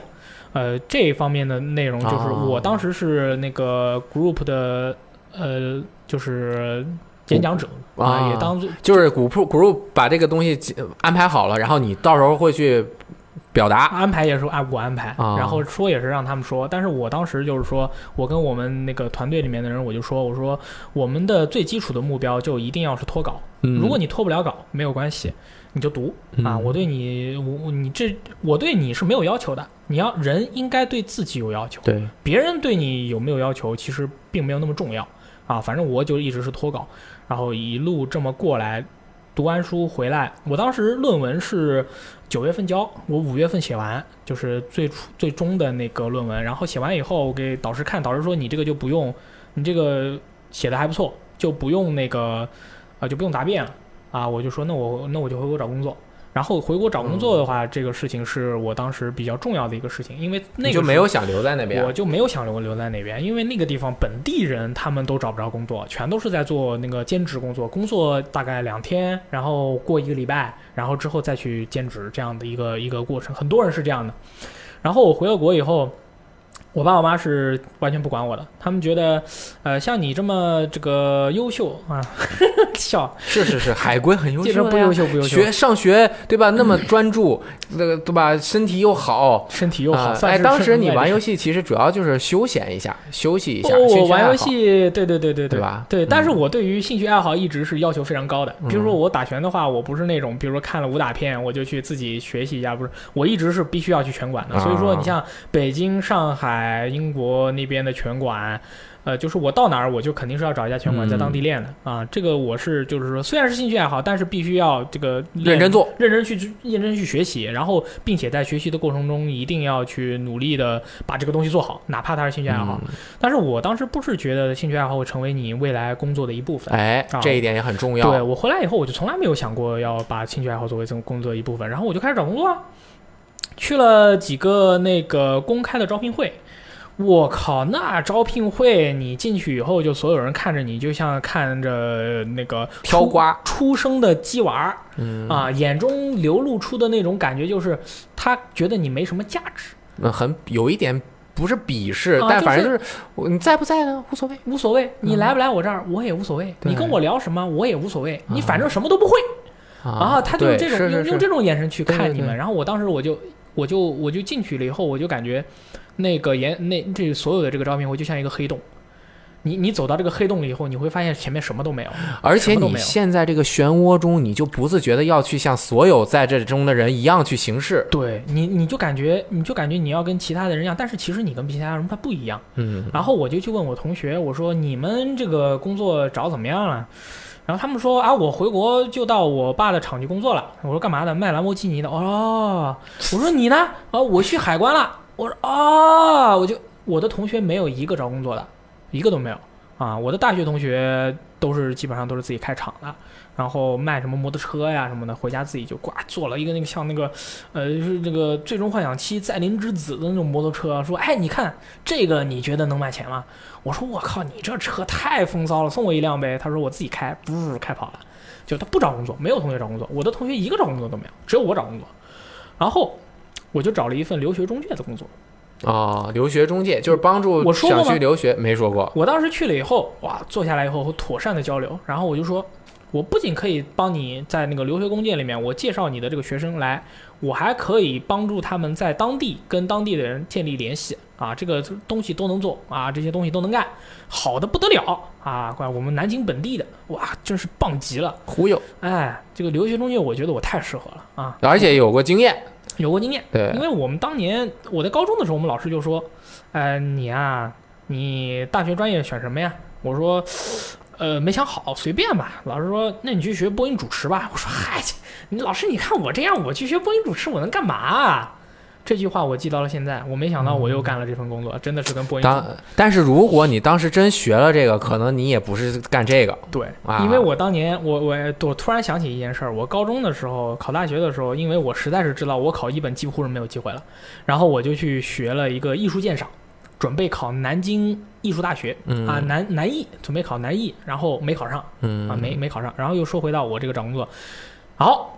就是我这个播音主持的这个种子埋下了啊，这个潜力也不错啊，跟人家夸夸一聊，人家就觉得哇，这小伙子，你看这浓眉大眼，现在浓眉大眼的人也少了，能说会道，我能说会道，又占便宜对，啊而且有刚刚说的那个方法，我先脑子过一遍儿。啊，对啊，就怎么样都行，哇，你这个太棒了啊，就要你了，然后你明天就来上班，我当时就觉得 no problem，明天就给你来报，然后第二天过来了。当时我从来没有看过他们的办公室是什么样的，我一直是在他们留学中介前面那个接待人那一块跟他们聊，聊完我就走了。第二天我就来上班，我进了他们办公室，我靠，那个办公室啊就像个厕所似的，哦哟，昏黄，什么都看不见，仿佛没有了希望啊！它就像一个巨大的一个黄色的一个窟窿。你进到那个里面以后呢，你看着它那个呃潮湿的环境啊，它那个拉掉的那个窗户，而且那个窗户上面还打着那种钢铁的栅栏，那个栅栏还是生锈的。我就说，哎，那我的工位在哪里？他指了旁边一个很神秘的一个工位啊，说你你就在那儿。那个电脑呢？电脑还是那种微那个主机是放在下面的啊，屏幕是放在上面的。我当时用了一下，这个电脑也不好用。我刚做了一下，我就那个那个工作人员就说：“哎，这个你第一天来啊，在我们这行是生面孔啊，去派你做个任务。”我说：“做什么任务呀？”他说：“呃，你去其他的这个留学中介啊，你去打听一下那里的这个留学工业的这个收费情况，因为你是间谍因为你是留学生嘛，你又有这个雅思的这个证成绩单。”啊，啊，你拿去给人家一看啊，你去问问他们那儿的服务情况怎么样的啦，什么什么，你去做这个，我说啊，那你就是让我去做 spy 咯，啊，就是去做间谍了。他说，哎，就是这么一个一个事情。我说可以啊，没问题。我踏出了那个门，我就再也没回来过。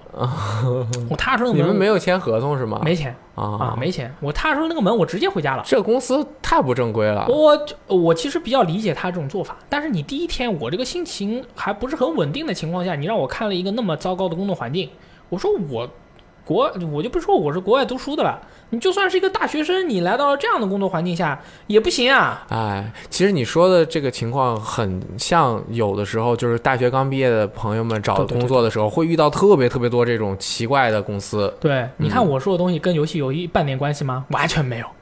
我就没有想过，我那个时候就直接回家，我就趴坐那儿玩游戏。我跟我我妈就进来问说：“哎，你这工作是怎么回事？”我说：“那工作公司不靠谱，第一天就让我去当间谍。”啊，我妈说：“商业间谍啊，这么刺激呢？”你妈还挺开心。我操！我说我妈他们俩，我爸我妈就觉得你只要找找一个工作，咱们怎么样都能过下去，你无所谓。我我自己不能这么想，嗯，那肯我我玩游戏玩着玩着，我把手柄放一边了。啊，我就房间里灯我没开，都到晚上了，我就坐在我床上，我就在想，我说，如果我这个人生走到了现在，我都不知道我以后要干什么，我未来要干什么，然后我。我刚才早晨去干的这个算是个什么东西？嗯，我我我觉得我完全就是一泡屎，我就这个时候我就突然感觉就是有一个有一个黑洞开始在我面前旋转，然后我感觉我要被这个黑洞吸到了里面去，因为我觉得我所有的快乐仿佛遇到了这个哈利波特里面的这个这个摄魂怪哈、我这个这个他这个所到之处，我感觉我的快乐都没有了啊，这哗哗往里吸。我当时就有一点这个觉得，哎，我真的我真的什么都不会，我觉得我什么都都不能，没有人需要我，哇，就这这种感觉，我当时感觉我已经走到了这个非常危险的一个状态。然后呢，又过了一段时间，因为家里面也不管嘛，我妈偶尔会问今天这个这个求职情况怎么样了什么的。这个大概过了两个月吧，我妈说，呃，给你找了一份工作，是妈妈，啊。我妈是他们那个行业比较老的大佬，嗯。都都人家出去都是叫他什么什么工，然后会别前面摆个牌儿，然后他坐在中间那种。嗯，他就说我给你 他可能刚开始不想帮你找，对他觉得我没不，其实不是的，我爸我妈他们是属于开工流，啊，就是这份工你交给我，我给你开的妥妥当当，但是其他的事儿你不要找我吃饭，你不要给我送不走那些，完全不走关系。嗯所以我妈就说啊，我昨天晚上，我妈就有一天晚上很醉的回来了，然后我说妈，你这个什么情况？我妈说陪人喝酒，给你找了一个找了一个工作，啊，我当时就说，哦靠，我妈这个几乎不会跟人家，因为我妈说别人找你喝酒一定是有所图，那我是绝对不去的啊。我妈是，但是我妈去了，然后就安排我去无锡啊，安排我去无锡的一个会计事务所啊，审计事务所去干。然后这其实很对口，其实挺对口是 finance management。其实我应该去投行的，但是我一点都不想去，银行我也不想去。然后去了以后，我无锡有同学，他们家好几套房，然后我就住了他们家一套。呃，工作完全没有压力，每天去了那个审计事务所，我就是去帮忙。刚去那个地方的时候呢，我觉得还蛮好的，但是发现，然后我一起工作的有一个朋友，他也是跟我一样到那个工作到那个办公室去工作。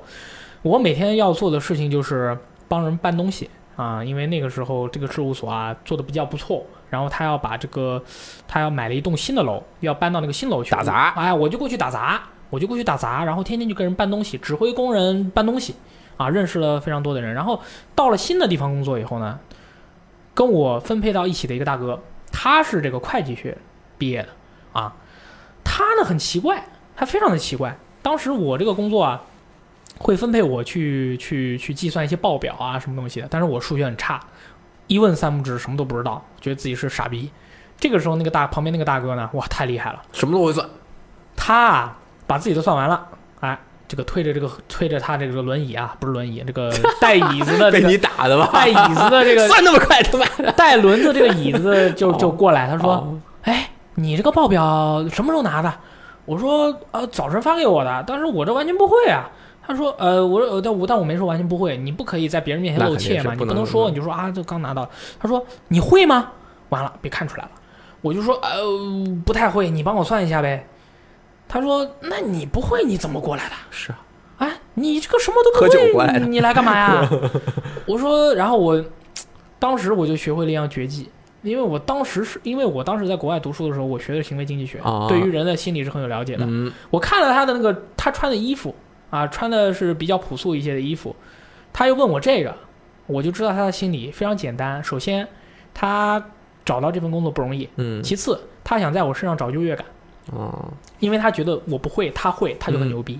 我就说，哎呦，大哥，这个我真不会，你这个太懂了，你你你不如教教我，你小弟这是不是很熟练啊？他说没问题，啊，给你给你弄一弄就行了。第二天又问我，你会吗？那他教你了吗？你不会你就回家呀。啊，教了，啊，教了。这第二天又是其他的那个解答方法，我又不会。所以你他第二天他又问你会吗？你不会呀？那你来这里干什么？你你你没有必要来了。你是怎么过来的？又说了一遍。然后呢，其实是因为你可能会拖他的后腿，我不拖他后腿，是吧因为我们算的这个东西其实是不重要的哦啊、但是我知道他在找身上我身上找优越感，所以说我就把优越感全给他。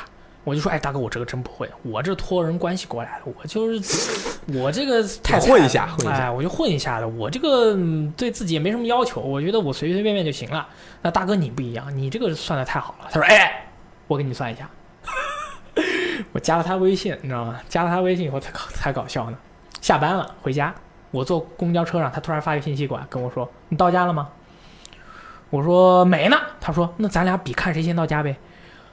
这什么意思啊？我不知道啊，我不知道他想干嘛呀。他可能也是喜欢你新来工作，新来 新来公司，然后又没人熟，他就他他其实没有想让你走，他没有想找优越感，他只是想帮助你。但是我其实当时除了工作以外，我跟公司的人关系都挺好的啊就是就是我一直是在这个我这个人很开心我因为我觉得你要把这个你自己这个段儿啊放低，放低再放低，让别人觉得舒服，你这样的话你也过得舒服，然后再加上这事儿我干不了啊。过了大概两个礼拜，我不行了。我说这大哥天天问我会不会，我他妈的要疯了。然后你确实是不会，我确实是不会，那你确实不应该干这个。我就想的很清楚了，呃我我当时就给我妈打电话，我说妈，我明天就回来，我当天我就要辞职，我明天我就回来。我跟她说，这份工作，我觉得我能干，我觉得我去硬学，我一定能学得好。对对对，那我一定能干，我一定能养家糊口，我一定、嗯这份工作我一定做下来没有任何问题。但是我看到了我在这份工作的这个这个体验的这段时间里，大概两个月，这段时间里面，我看到了我自己的顶点，就是说我我知道这个东西我能干，但是我未来能干到一个什么样的水平，我已经清楚了，因为我觉得我在这方面我完全没有任何的才能，我觉得我自己会的东西，在这上面完全用不到嗯啊，我我明天就回来。啊，然后我妈就说，就是臭骂了我一顿啊，就真的是这个是这样的嗯挺生气，能想象。很生气。对，但是我当时想特明白，我当时我跟你一样，就是我跟雷老师一样，就是你当时你在这这步走出去的时候，你突然很多事情都感觉像明镜哎非常的明白了，你就你真的明白，你在这一方面你这个东西你就做不来啊，啊！我就跟我妈说，我这个东西我真的做不来断了。啊，这不行，我就直接回来了。回来以后过年。过年回到家，人家问你啊，那个你找到工作怎么样啊怎么工作啊？什么？我说不太行啊，这个不太好，当时状态也不好。然后呢，我家里的姨就跟我说，她说：“哎，你这个名字啊不好，你应该启用你爷你爷爷以前给你起的名字大力啊。”我说我以前的名字叫什么呀？他说你爷爷给你起了两个名字，一个叫做施冠峰，我我姓施嘛，施工的施，施冠峰，冠是冠绝的冠，峰是巅峰的峰，一个叫施大力。啊，这个名字啊，人的这个名字啊，它是有这个特殊的能力的。嗯，你可以不改你身份证上的名字，对对对，但是大家嘴巴上喊的这个名字啊，你得改嗯，啊。然后通过大家不断的喊你这个名字呢，他会给你一种神奇的力量。我觉得这个有有道理。我说他这这说什么呢？这这这这三姨，你这别跟我开玩笑啊！你你你女儿每天都在那边搞事，你把她管管啦，你管我？就是我我妹嘛，天天跟他妈打架啊，就是这有道理对对对。嗯然后我当时不相信，啊，但是从那开始，我们家所有人都都喊我叫大力啊啊，就喊我叫大力。然后我说这，哎，突然当时我就联系上了一位大佬，嗯这个大佬在北京。，OK，给我了一份这个，当时我是在这个你干？嘛来着？我是在 A 九啊，发发帖发帖，然后呢说是有一个机会啊，可以去 A 九工作，然后我就在微博上面给这个大佬发私信，我说大佬，我觉得我觉得我想来试一试啊，其实这个本来我都没想发的，是我弟，我弟。撺掇你，对对，我弟当时也在北京，他在做那个什么柴之道，嗯然后他就说，他说，呃，你应该来北京看看。我说，我南京过这么好，那几百套房，我去北京，然后发了一个私信，然后那个大佬说你来，嗯，啊，我就过去了。过去以后，就发生了很多的事，这个以后如果有机会的话再说。，OK，对反正就是从此就入行了。在那之前，我从你看见没有？我在那之前从来没有说过我要我要哎干游戏编辑。但是他从来没有那你怎么被他选中，或者是成为对对有对，这个是可以说的，哎这个是可以说的。当时我去了北京以后呢，嗯，大佬就给我发了一个呃 GT 赛车的视频 OK，GT 赛车 GT 赛车对 GT 赛车的一个纪录片，OK 大概一个小时吧。他说你在发帖的同时，你把这个纪录片听译下来，所有的内容全部听译下来发给我。然后我说没问题啊，这个没什么问题。然后三天做完，大概一两万的翻译稿，我做完给他，他说你来，我们这份工可以开了。你这基础能力太强了。我在这之前我没有写过一篇游戏的攻略、游戏的评测、游戏的帖子，我连帖子都没有发过。所以说，相比雷电老师这种实战派的，啊，我这个叫机缘派，机缘巧合，我是真的是机缘派。我在这之前，我从来没有想过要干这份工作，但是我干了以后，就因为很多人是说嘛，干一行你得爱一行。我干了这份工作以后，我发现我特别喜欢。啊，我爸我妈呢也喜欢，而且我现在回了家，他们看到我一壁橱一壁橱的这些游戏啊，他就说可能是无数的偶然造成了必然。你看你小时候最喜欢干的也就两个事儿，看少林和尚 啊和打游戏 真的啊啊，，你长大了最后就干了这个了，你又开心，我觉得还行，嗯，你就以后努力的去干，我们都是支持你的啊。我就说那对吧？我又不喜欢在家待，我还离家还有点距离，哎，又不太远，又能干自己喜欢干的事情。哎因为来到了游戏时光，我就发现我所有的喜欢干的事情和我擅长干的事情，它重合到了一起。都可以完成。这个有很多的人就给我们说，他说、嗯我们特别羡慕你们，因为你喜欢的事情和你擅长的事情是同一件事儿。嗯啊，这个东西它特别的好。然后有些人也会说说，你工作是你的爱好，你会很惨，对，你会很痛苦。嗯，其实没有，其实没有分啊，分社。会分情况，但是这个东西我们可以以后对对对私下聊会儿，我们再去嗯说。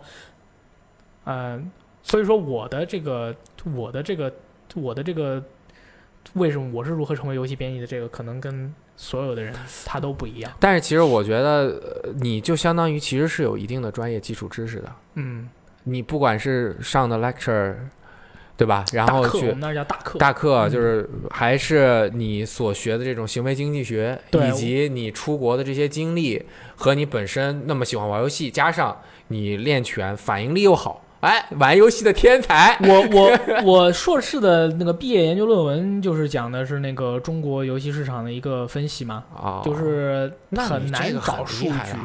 很难找数据，所以说每回有人问我说，哎，我的这个中国的这个游戏经产业这个东西的分析啊，我要去做，我说你不要做，我已经做过了，这个数据太难找了，你的 reference 一半都用不了，嗯你的摘用、你的引用一半都用不了，你的老师不会答应你的。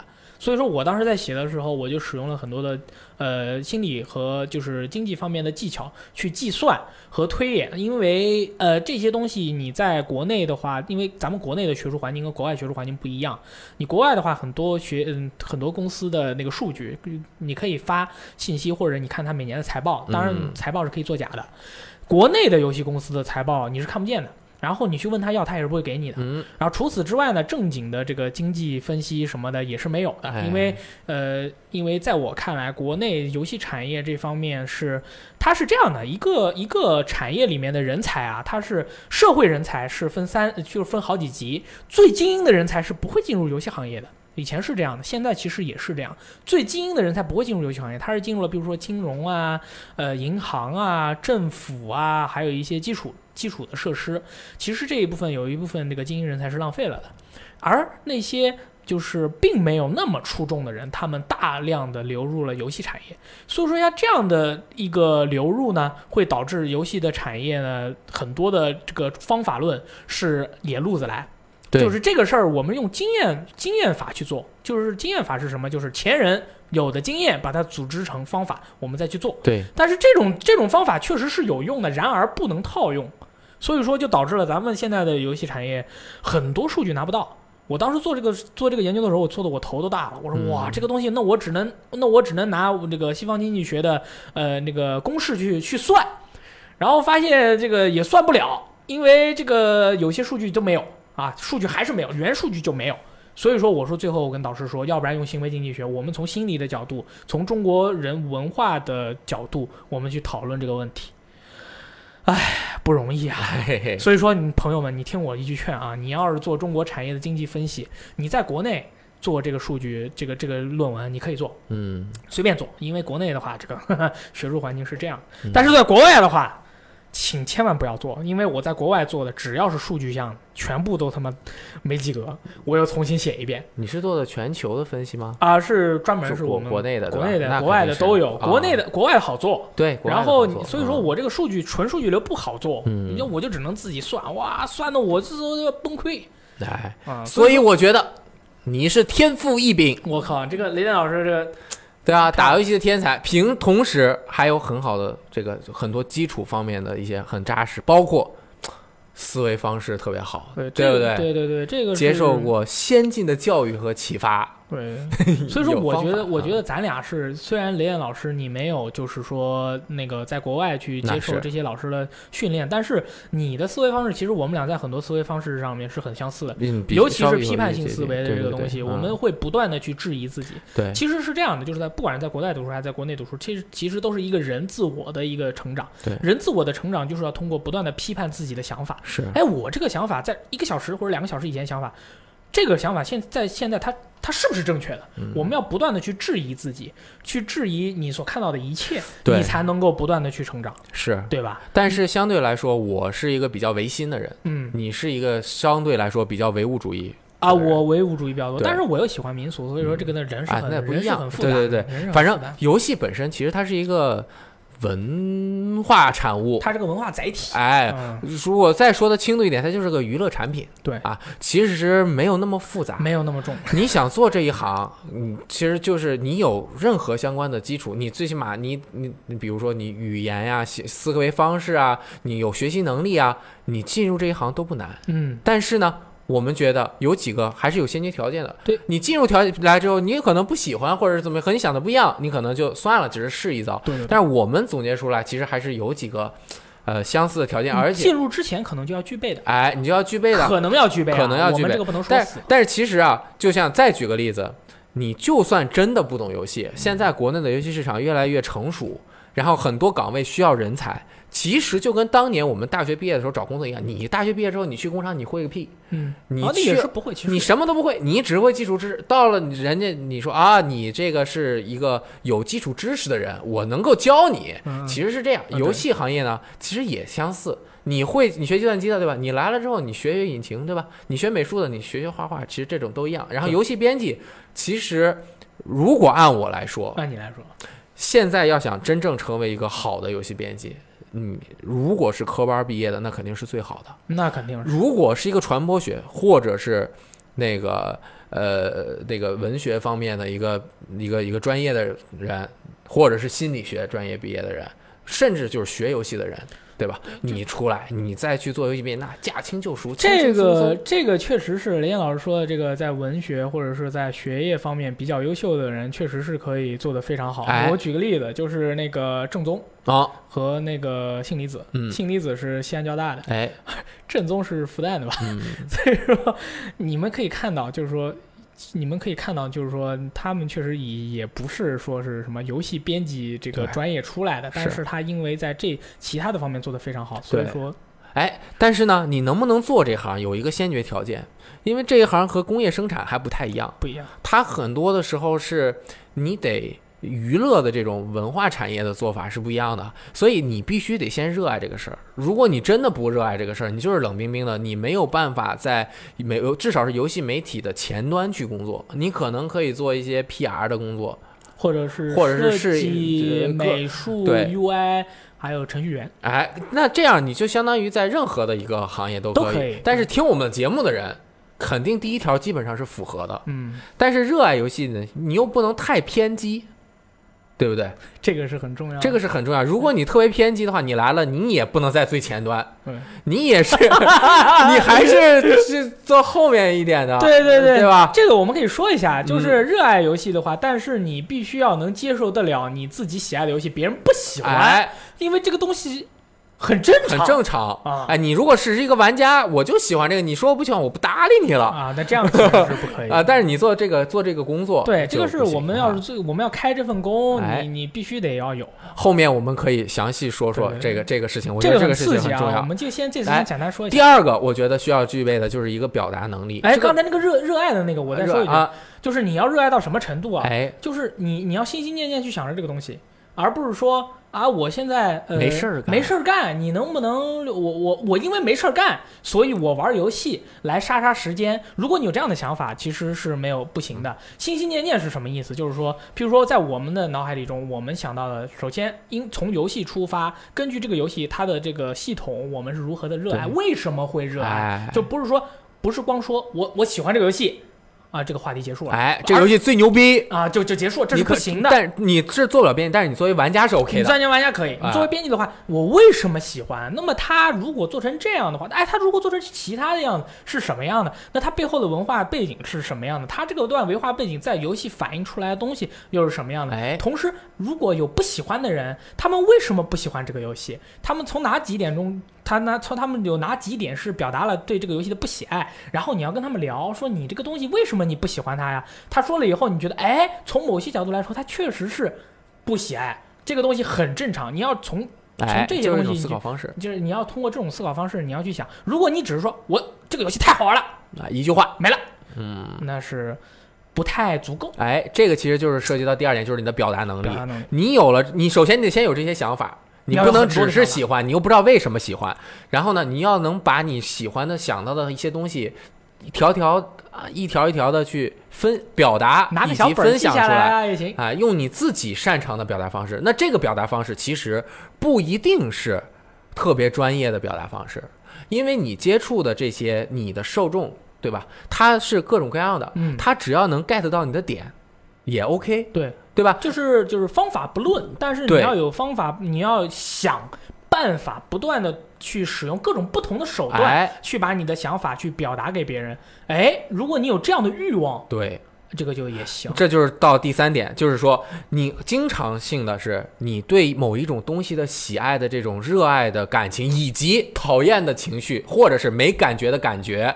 那这种的这种感情啊，有的时候它是能够冲淡你没有一些底层技术的对一些一些一些方式。一些方法。对对你，你真的很热爱这个东西的话，你表达出来的东西就能引起共鸣，而不是说我不喜欢这个东西，但是我有技术，我通过技术的东西把它分析出来了，一二三四给你列出来，你看怎么样？那你这个也是不能很好的去，呃，表达的。对对对，而且就是在这方面的话，其实你要有一种想法，就是你一定要珍惜你对一个事物的每一种情感，嗯，不论是喜爱、厌恶还是没感觉。哎，然后你要更深一步的挖掘，说你为什么会不喜欢这个东西，你为什么会讨厌这个东西，为什么会没感觉？哎，你不是说啊，我讨厌没了，不行，你要再深一步的去想，哦这样的话，哎，你就变得敏感。是这个表达这个东西啊，我觉得我最近就是前一阵发微博还说这个事儿，就是在说一件事情的时候，你要先描述它，嗯，并且针对这个东西本身进行相应的更细致以及有形象的语言去把它描绘开，而不是上来就拿它和其他东西去对比。对对对对，其他东西你要看得够明白。对，你要先分析这个事情，然后再去对比。你甚至对比的这个东西可以不要，对如果你能把它通过描述就把这个东西说完，那那你就不才是最成功的。对对比是比较简单，并且其实是比较直观的一种方法。没错。但是如果所有的时间我们都是在对比，那就没有任何新的东西和感觉表达出来。哎，你这个你这个想法很妙啊，就是确实是因为咱们经常说，嗯就是有时候咱们在录电台的时候，我们会说这个东西你把它描述清楚了。哎，你根本不需要去对比，我当时就觉得，呃，就是但是对比很刺激啊，很棒啊，大家会就就就互相这个 A 爆啊，然后这就，但是后来我想了想，哎，描述如果你描述的足够清楚的话，你会发现每个个体都是不一样的，哎你能把它描述足够清楚了，对不对比这种事情其实已经不重要了。对对比是一种心理上面的这种啊，其实是比的那种优势。简单一点而你喜爱一个东西，其实并这个东西比别的东西好还是差，无所谓啊。在意的。对。对对，你但是你要把它喜爱的是它剖析出来，哎，你得其实就是回到第一点，你热爱一个东西，你要懂得分析和观察它美的那个东西。对对，要分啊析所有的对象，这个产品是什么样的，玩家的情况，它的数据什么的，你都愿意去分析、哎，去学习。刚刚说的第三点，那个表达欲望啊，这种东西很重要，但是在你做这个呃，也也就是在你开了这份工之后，嗯你会发现，如果你每天都有相关的任务的话，那你的热爱一定肯定会消减。就算你遇到很热爱的东西的时候，你能够把它，但是你平时的东工作，你做出来的东西就是一一呃稀里马稀里糊涂、马马虎虎的随便教一个没有感情的东西吗？嗯这也不行。那我们又没有那么多人可以。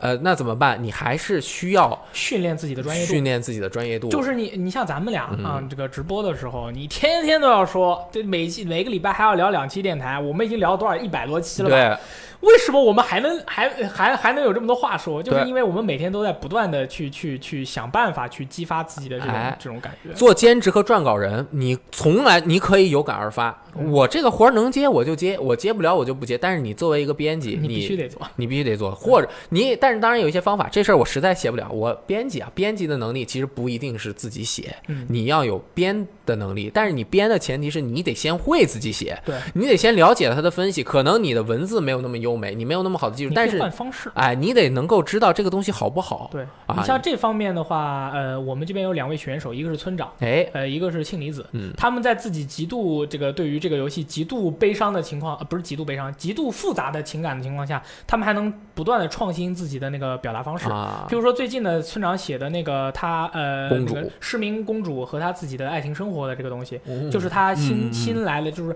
你你我你永远要有一种饥渴的饥渴的那种感觉，你永远要有一个跟别人不同的那种欲望。你像村长原来在我们的编辑部说过一句非常非常那个呃非常有名的名言，他村长名言很多啦，有一句话是这么说的，说呃我们说哎村长集合那边有个大哥跟你长好像啊，村长说没有人跟我像。哎，这个世界上没有人跟我像。然后我当时就觉得村长是一个想要自己不断的，然后你们说，然后村长你现在他反正也不虽然是在我们这儿经常发新闻嘛，他当然他是在家里过着那个幸福的夫妻生活，哎，夫妻生活，但是他会还是会不断的去想办法说，哎，这个评测我不这么写，对，那个文章嗯所有的人评测都那么写，我就不那么写。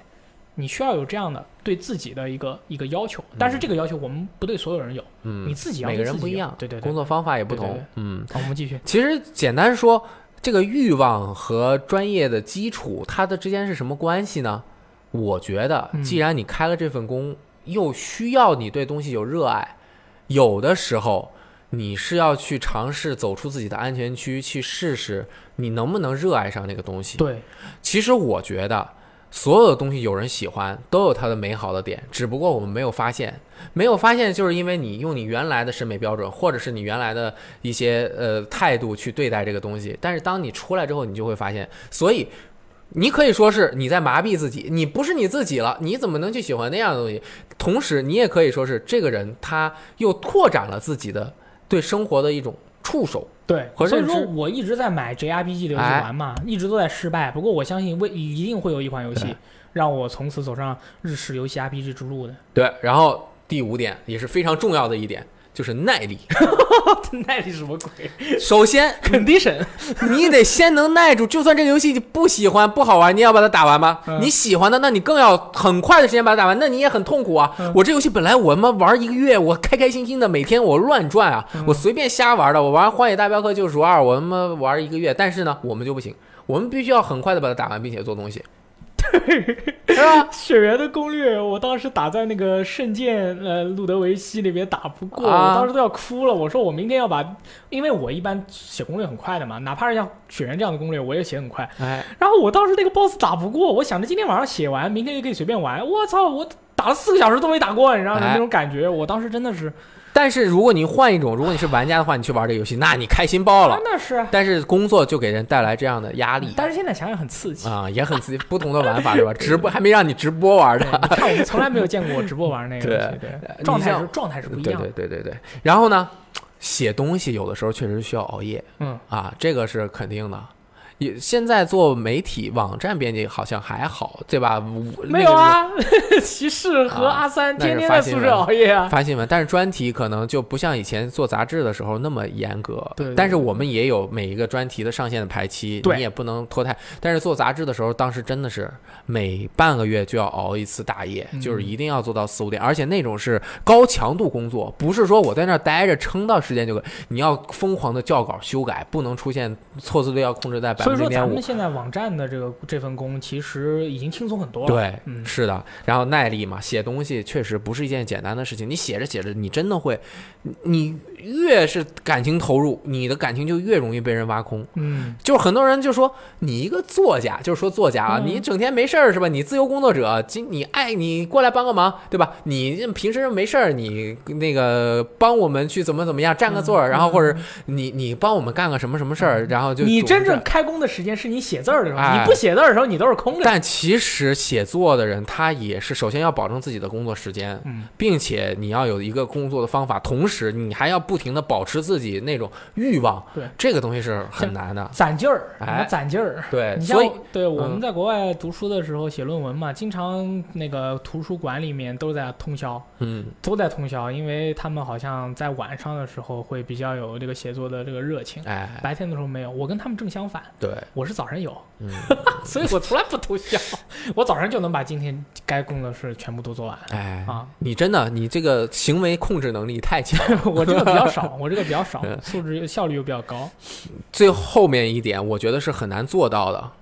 呃，你可能能做到，因为你脑子好使，你是一个天才。但是很多朋友不是，就是懂得取舍这件事情是特别难的懂得。取舍，对我有的时候就做不到，怎么说就是有的时候写的太多，啊？什么都不想删，这一点。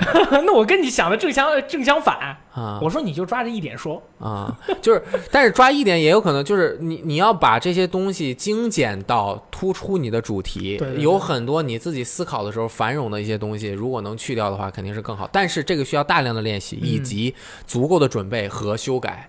还有独特的眼光吧。对。就是你有时候有，我觉得有时候，尤其像写评测或者写读后呃玩后感那种感觉，或者说我们在呃直播的时候去表达一个游戏哪里好玩，我觉得它有点像抽人脊椎骨。嗯，你把这人脊椎骨抽下来，然后再数着它上面的那个呃数着它们上面那个骨骼的走向，去把这个说的东西说明白。但是你首先要把这个把整个这个最主要的脉络去疏疏通清楚了。有些时候，其实如果这个技巧没有掌握的话，你会容易说的特别散。嗯啊、我我不过我一般都是因为我想的比较少，我就是嗯我是我是偏向于想的少，就是这个东西我们说太复杂可能很难理解，啊，就是咱们说的简单一点可能会比较好。每一嗯就是每个人反正方法不一样方法不一样，嗯和可能就是针对的观众，观众也分很受众也分很多嘛，嗯，对吧？然后其实上面说了挺多的，我说的这些其实主要的分分两点，第一个就是你表达的能力，第二个就是对游戏的热爱。嗯刚刚又把表达的能力里面拆分了很多个细节，对所以很多人问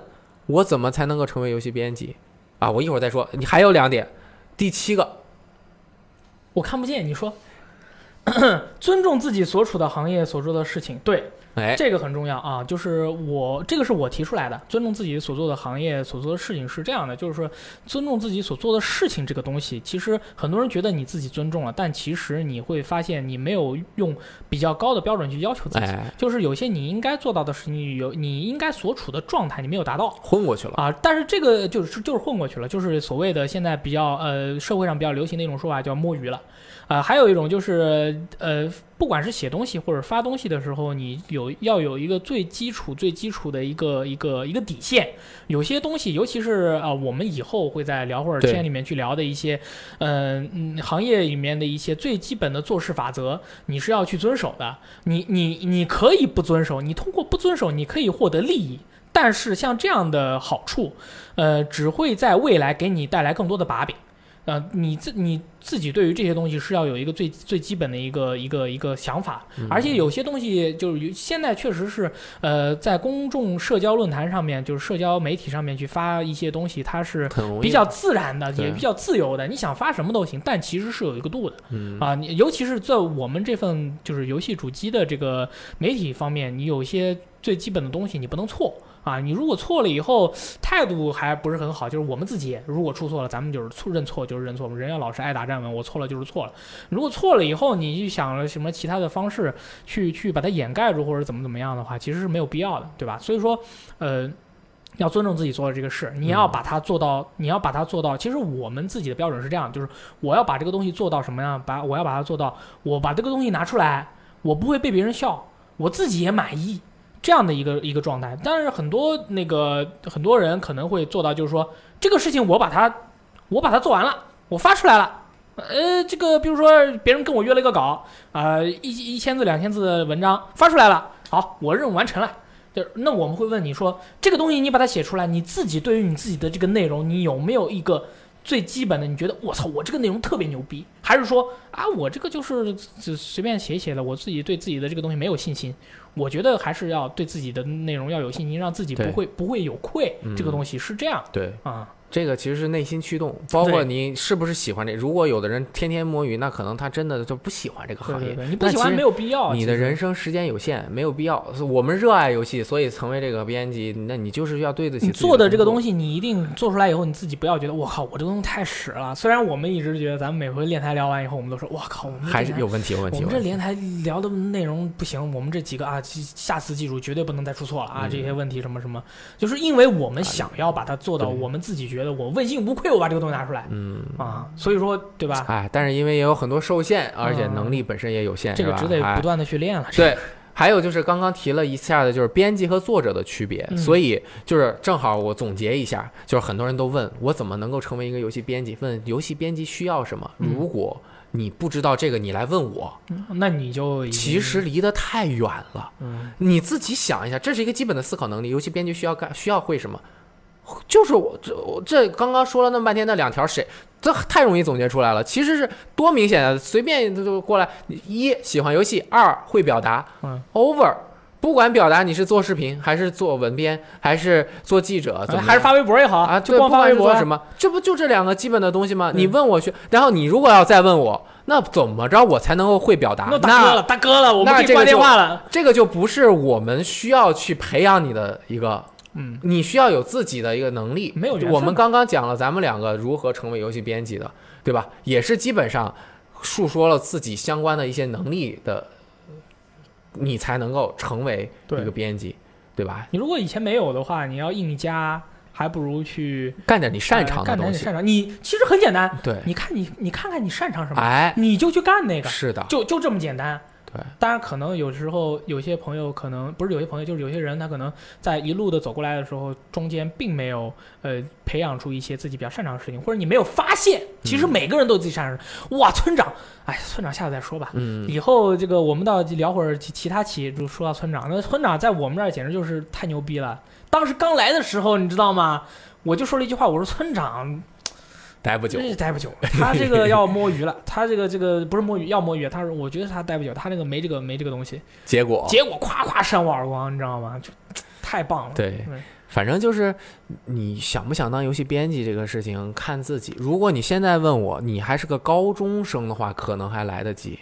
嗯，高中生，但是你真、嗯如果真的有一个有高中生跟你说他想当游戏编辑，你会你会去建议其他其实我？会建议他先分析一下自己适不适合干这一行，嗯，就还是个人的兴趣所。其实我们这个说白还是一个服务性质的文娱产业，对，对吧？对，你还是要就是这个基本的东西，你要你要把控到啊。你心里面要有一个底。对，嗯，是你像我们我们这边招人，三个三个叫什么三字真言啊？阿三过来的时候，他说我要来你这儿开工，我说可以啊，我告诉你三件事，嗯这三件事你能克服，你就能来我们这儿开工。哎第一件，没有女人，你来了也没有，如果你有，你来了就分手，你来不来？阿三说没问题。嗯，第二件事，没钱，你来了我们这儿不可能成为大富豪，哎，那只能保证你温饱，你来不来？他说来，这只是暂时的，暂时的。哎，第三点，你买不起房子，你在上海这个和第二点不是延续吧？不，他这个是分开来的，分开来的。嗯第三点，你肯定买不起房子，嗯啊，你然后你爸你妈去以后去说你干了一份什么的话，别人会对你有误解，就是感觉是那个就是瞎瞎糊弄的，这么个情况，你来不来？他说嗯来。好，那我们这这个这一般这这三个我说出来，基本上所有的百分之九十人都不来了。嗯，啊，只要能过了这两三关的，过三关的，来我们这儿的，你看阿三对吧？三点钟看赛博朋克，五点钟写出来那个赛博朋克那个文章，就是你平时就怎么就怎么样了也无所谓。当然，就是阿三是一个非常努力的朋友，他但是你要是在这个不在有些这种档口的时候，你去做出一些，你要顶上，你要做出一些别人根本就没有想过的事情，这样的话才能成为一个热血型的呃也游戏编辑。啊，其实就是听起来很恐怖，但其实现实社会是是这么恐怖。但其实是你是这样的，就是说嗯你到了那个时候，你会不会自己自觉的去去去做这个东西？你就是你你譬如我们在一三直播的时候说，哎，我们这个育碧这个不播了吧？怎么能不播了？我们每期都要播，就要做好，睡什么觉？一三每年就几天，我们还睡觉吗？我们需要睡觉吗？我当我当时 其实你当时已经其实我其实我平时一直是一个比较摸鱼的状态，嗯但是我不知道为什么，但是我不知道为什么，就是当这个事情出现的时候，我就觉我自己就很自然的说，这个全他妈要播，啊，不要问。这个其实就是到了执行的时候，就到了执行的时候，所有人都在往前顶，那就是顶上，大家一起努力，对就没有说还要商量说，哎，要不然你来，没有，我发现所有人都在，我操，我来，那这这睡什么觉？有什么好睡？睡个蛋，就这种，就这样的话，才是你对于这份工作的尊重，哎而且你会发现，哦，我还蛮适合这份工作，嗯啊，而且做了之后心情也不错。如果你没有努力，你做完了之后对啊，才会觉得，对吧？是这样的，就哎，但是其实我们这个工作，其实他们羡慕也很正常，做起来还挺开心的。真的是挺开心的。啊。对，当然也有什么事儿也是我可能平时比较丧啊，你们看到就是说坐在这儿刚刚开始的时候说还很开心，其实说真的，很正常。就是回来如果聊到这个不开心的爱好和工作结合在一起的时候的真那个情况嗯，啊，还是还是分人哦啊。是分人不一样啊，嗯。社会状况以及这个生活条情况啊，其实都挺挺每个人的都不一样，对待生活的态度和看法，包括每个人的欲望也不同。对啊？你包括你你你小孩生出来了，那就这个你这个日子过得肯定很很难受嘛。对啊，就有很多不一样的考量。但是啊，说回到游戏编辑这个事儿，我们觉得我们至少聚到这边一起做这件事情，啊，有这么多人开心，这种能量就特别的充满着这种游戏玩家的热爱的感觉。嗯但是，还是说，如果你没有想成为这个行业的人，少玩游戏。对，就是控制一个量啊，对，因别为我们把自己很清楚，完全因为我们很清楚，游戏作为麻痹自己的东西，这个东西太有用了。这个世界上两种东西麻痹自己非常好，一个是偶像，日本女偶像，一个是游戏。嗯，但是你要分清楚现实生活和真实的生活，这个这个东西麻痹你可以麻痹得了一时，但是不能麻痹你一世。所以如果你从小学就开始一直通过玩游戏，那你可能玩到大学什么也不会。有可能就什么都不会了。那你能干什么？可能你就只能想想办法，能不能干游戏这个行业了，那就很惨了，你知道吗？这个就是你要是这样被逼上了游戏行业林老师，你这样跟我说，你这样跟我说这个话的话，我觉得我非常开心。啊，就是其实我们私聊呃私私下聊会儿，这个就是为了让你说这个比较比较毒的鸡汤。是吧？这个这个很你别看我们小时候经常玩游戏，我每个暑假寒假都去练拳的好吧？对啊。我我平时上学的时候，我考试一直考的都特别好。我大学从没挂科，那个每年都拿奖学金，你见过吗？真的是，嗨，其实就是、呃慎重啊，选择不要一时脑冲啊。对对。对，听听就得了，是吧？听听就得了。对啊。然后以后还有什么比较内幕的消息啦，什么之类，我们是，比如新闻的发布标准啊，比如为什么我们的新闻总是比别人慢一点、啊，以及请三星来讲讲怎么做攻略的。对啊，攻略这个做起来感觉怎么样啊？是怎么做的啊？然后你想，然后游戏主机行业的那个求生手册啊，哎就是你入了日本行有几个你必须死守的规矩，你如果做不到你就完蛋了、以及我作为一个老年中老年人啊，看到这个游戏领域中的这种口径的变化，啊，以及整个讨论氛围的变化，以及当年我们是怎么写的，对现在就不一样了。对。那不一样的时候，就会产生什么样的冲突，以及全新的机会 你会。说你要聊嘚嘚嘚是吧？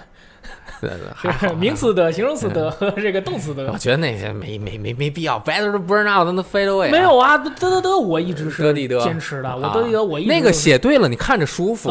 如果你懂这个，你写，对对对看着舒服。你看你不不懂的就也无所谓文。字里面的一些什么标点符号什么的用法什么，我们都可以聊。主要是呃思思考意识形态上面的。哎，你刚才没嗯说编辑和作者的区别啊？啊，说到这儿，刚刚总结完了，就是编辑和作者区别。虽然讲了很多，但是就算你语言表达能力，或者是你文字的这种驾驭能力是有一定欠缺的，但是你真正的热爱这个东西，并且懂游戏，以及知道什么是好的，对，你就可以。成为一个编辑，而不是作者。对啊，编辑可能我跟你说啊，成就感就不如你又能写又能编这样的人强，因为你永远发的东西全是别人写好的，那你不能表达自己的时候，尤其是你在这样一个以表达为核心的这样的一个文娱产业中，那你做的其实就有一点皮包。嗯，你感觉哎好像没有顶在第一线嘛？对，所以你还是一定要 想想清楚。对，哎然后编辑要干的什么东西，这个我们也可以以后再专门聊一期啊。嗯，这个跟作者不一样，就是你得懂得沟通嘛。哎，懂得沟通。但是其实你作为一个以作者为主工作的一个编辑的同时候，你其实你还是要成为编辑的，因为你很多时候你一个人是做不完的。没错，这个是所有的就是干这份工的人一开始觉得我所有的东西我都可以写，哎，最最后你会发现，根本没有时间写，你也没有时间玩。对，但是你要是跟别人一起去把一个东西完成，对，编辑其实就是这样的。对对对对对跟别人一，比如说我，我要写一个特别牛逼的弹幕游戏的文章，嗯然后编辑这个时候就会摸摸着你的肩膀说：“大哥，弹幕游戏现在没人看了，别写了吧。啊对对对，就是选择这个就是简单的，嗯这个是简单的一个。然后具体是什么，下次也可以找六爷聊。对嗯，嗯嗯，好，那今天的节目就到此结束了。如果还有什么问题和建议，也可以聊一下。我觉得我们这个真的是私下聊会儿，好多东西啊都很危险。还行吧，但是我觉得还还行还行都是一个个人的看法。那我们下一期还会继续和大家聊聊做游戏编辑相关的事情这这个说不定会被拦腰砍掉，我们下期再见。啊，不是紧接着的下一期啊，啊就是这个想起来栏目的下一期。就是没没有其他主题了，然后我们再聊一个补一下位？好，嗯，拜拜。拜拜。我曾经毁了我的一切，只想永远。我曾经堕入无边黑暗想挣扎无法自拔我曾经像你像他像那野草野花绝望着也渴望着也哭也笑平凡着。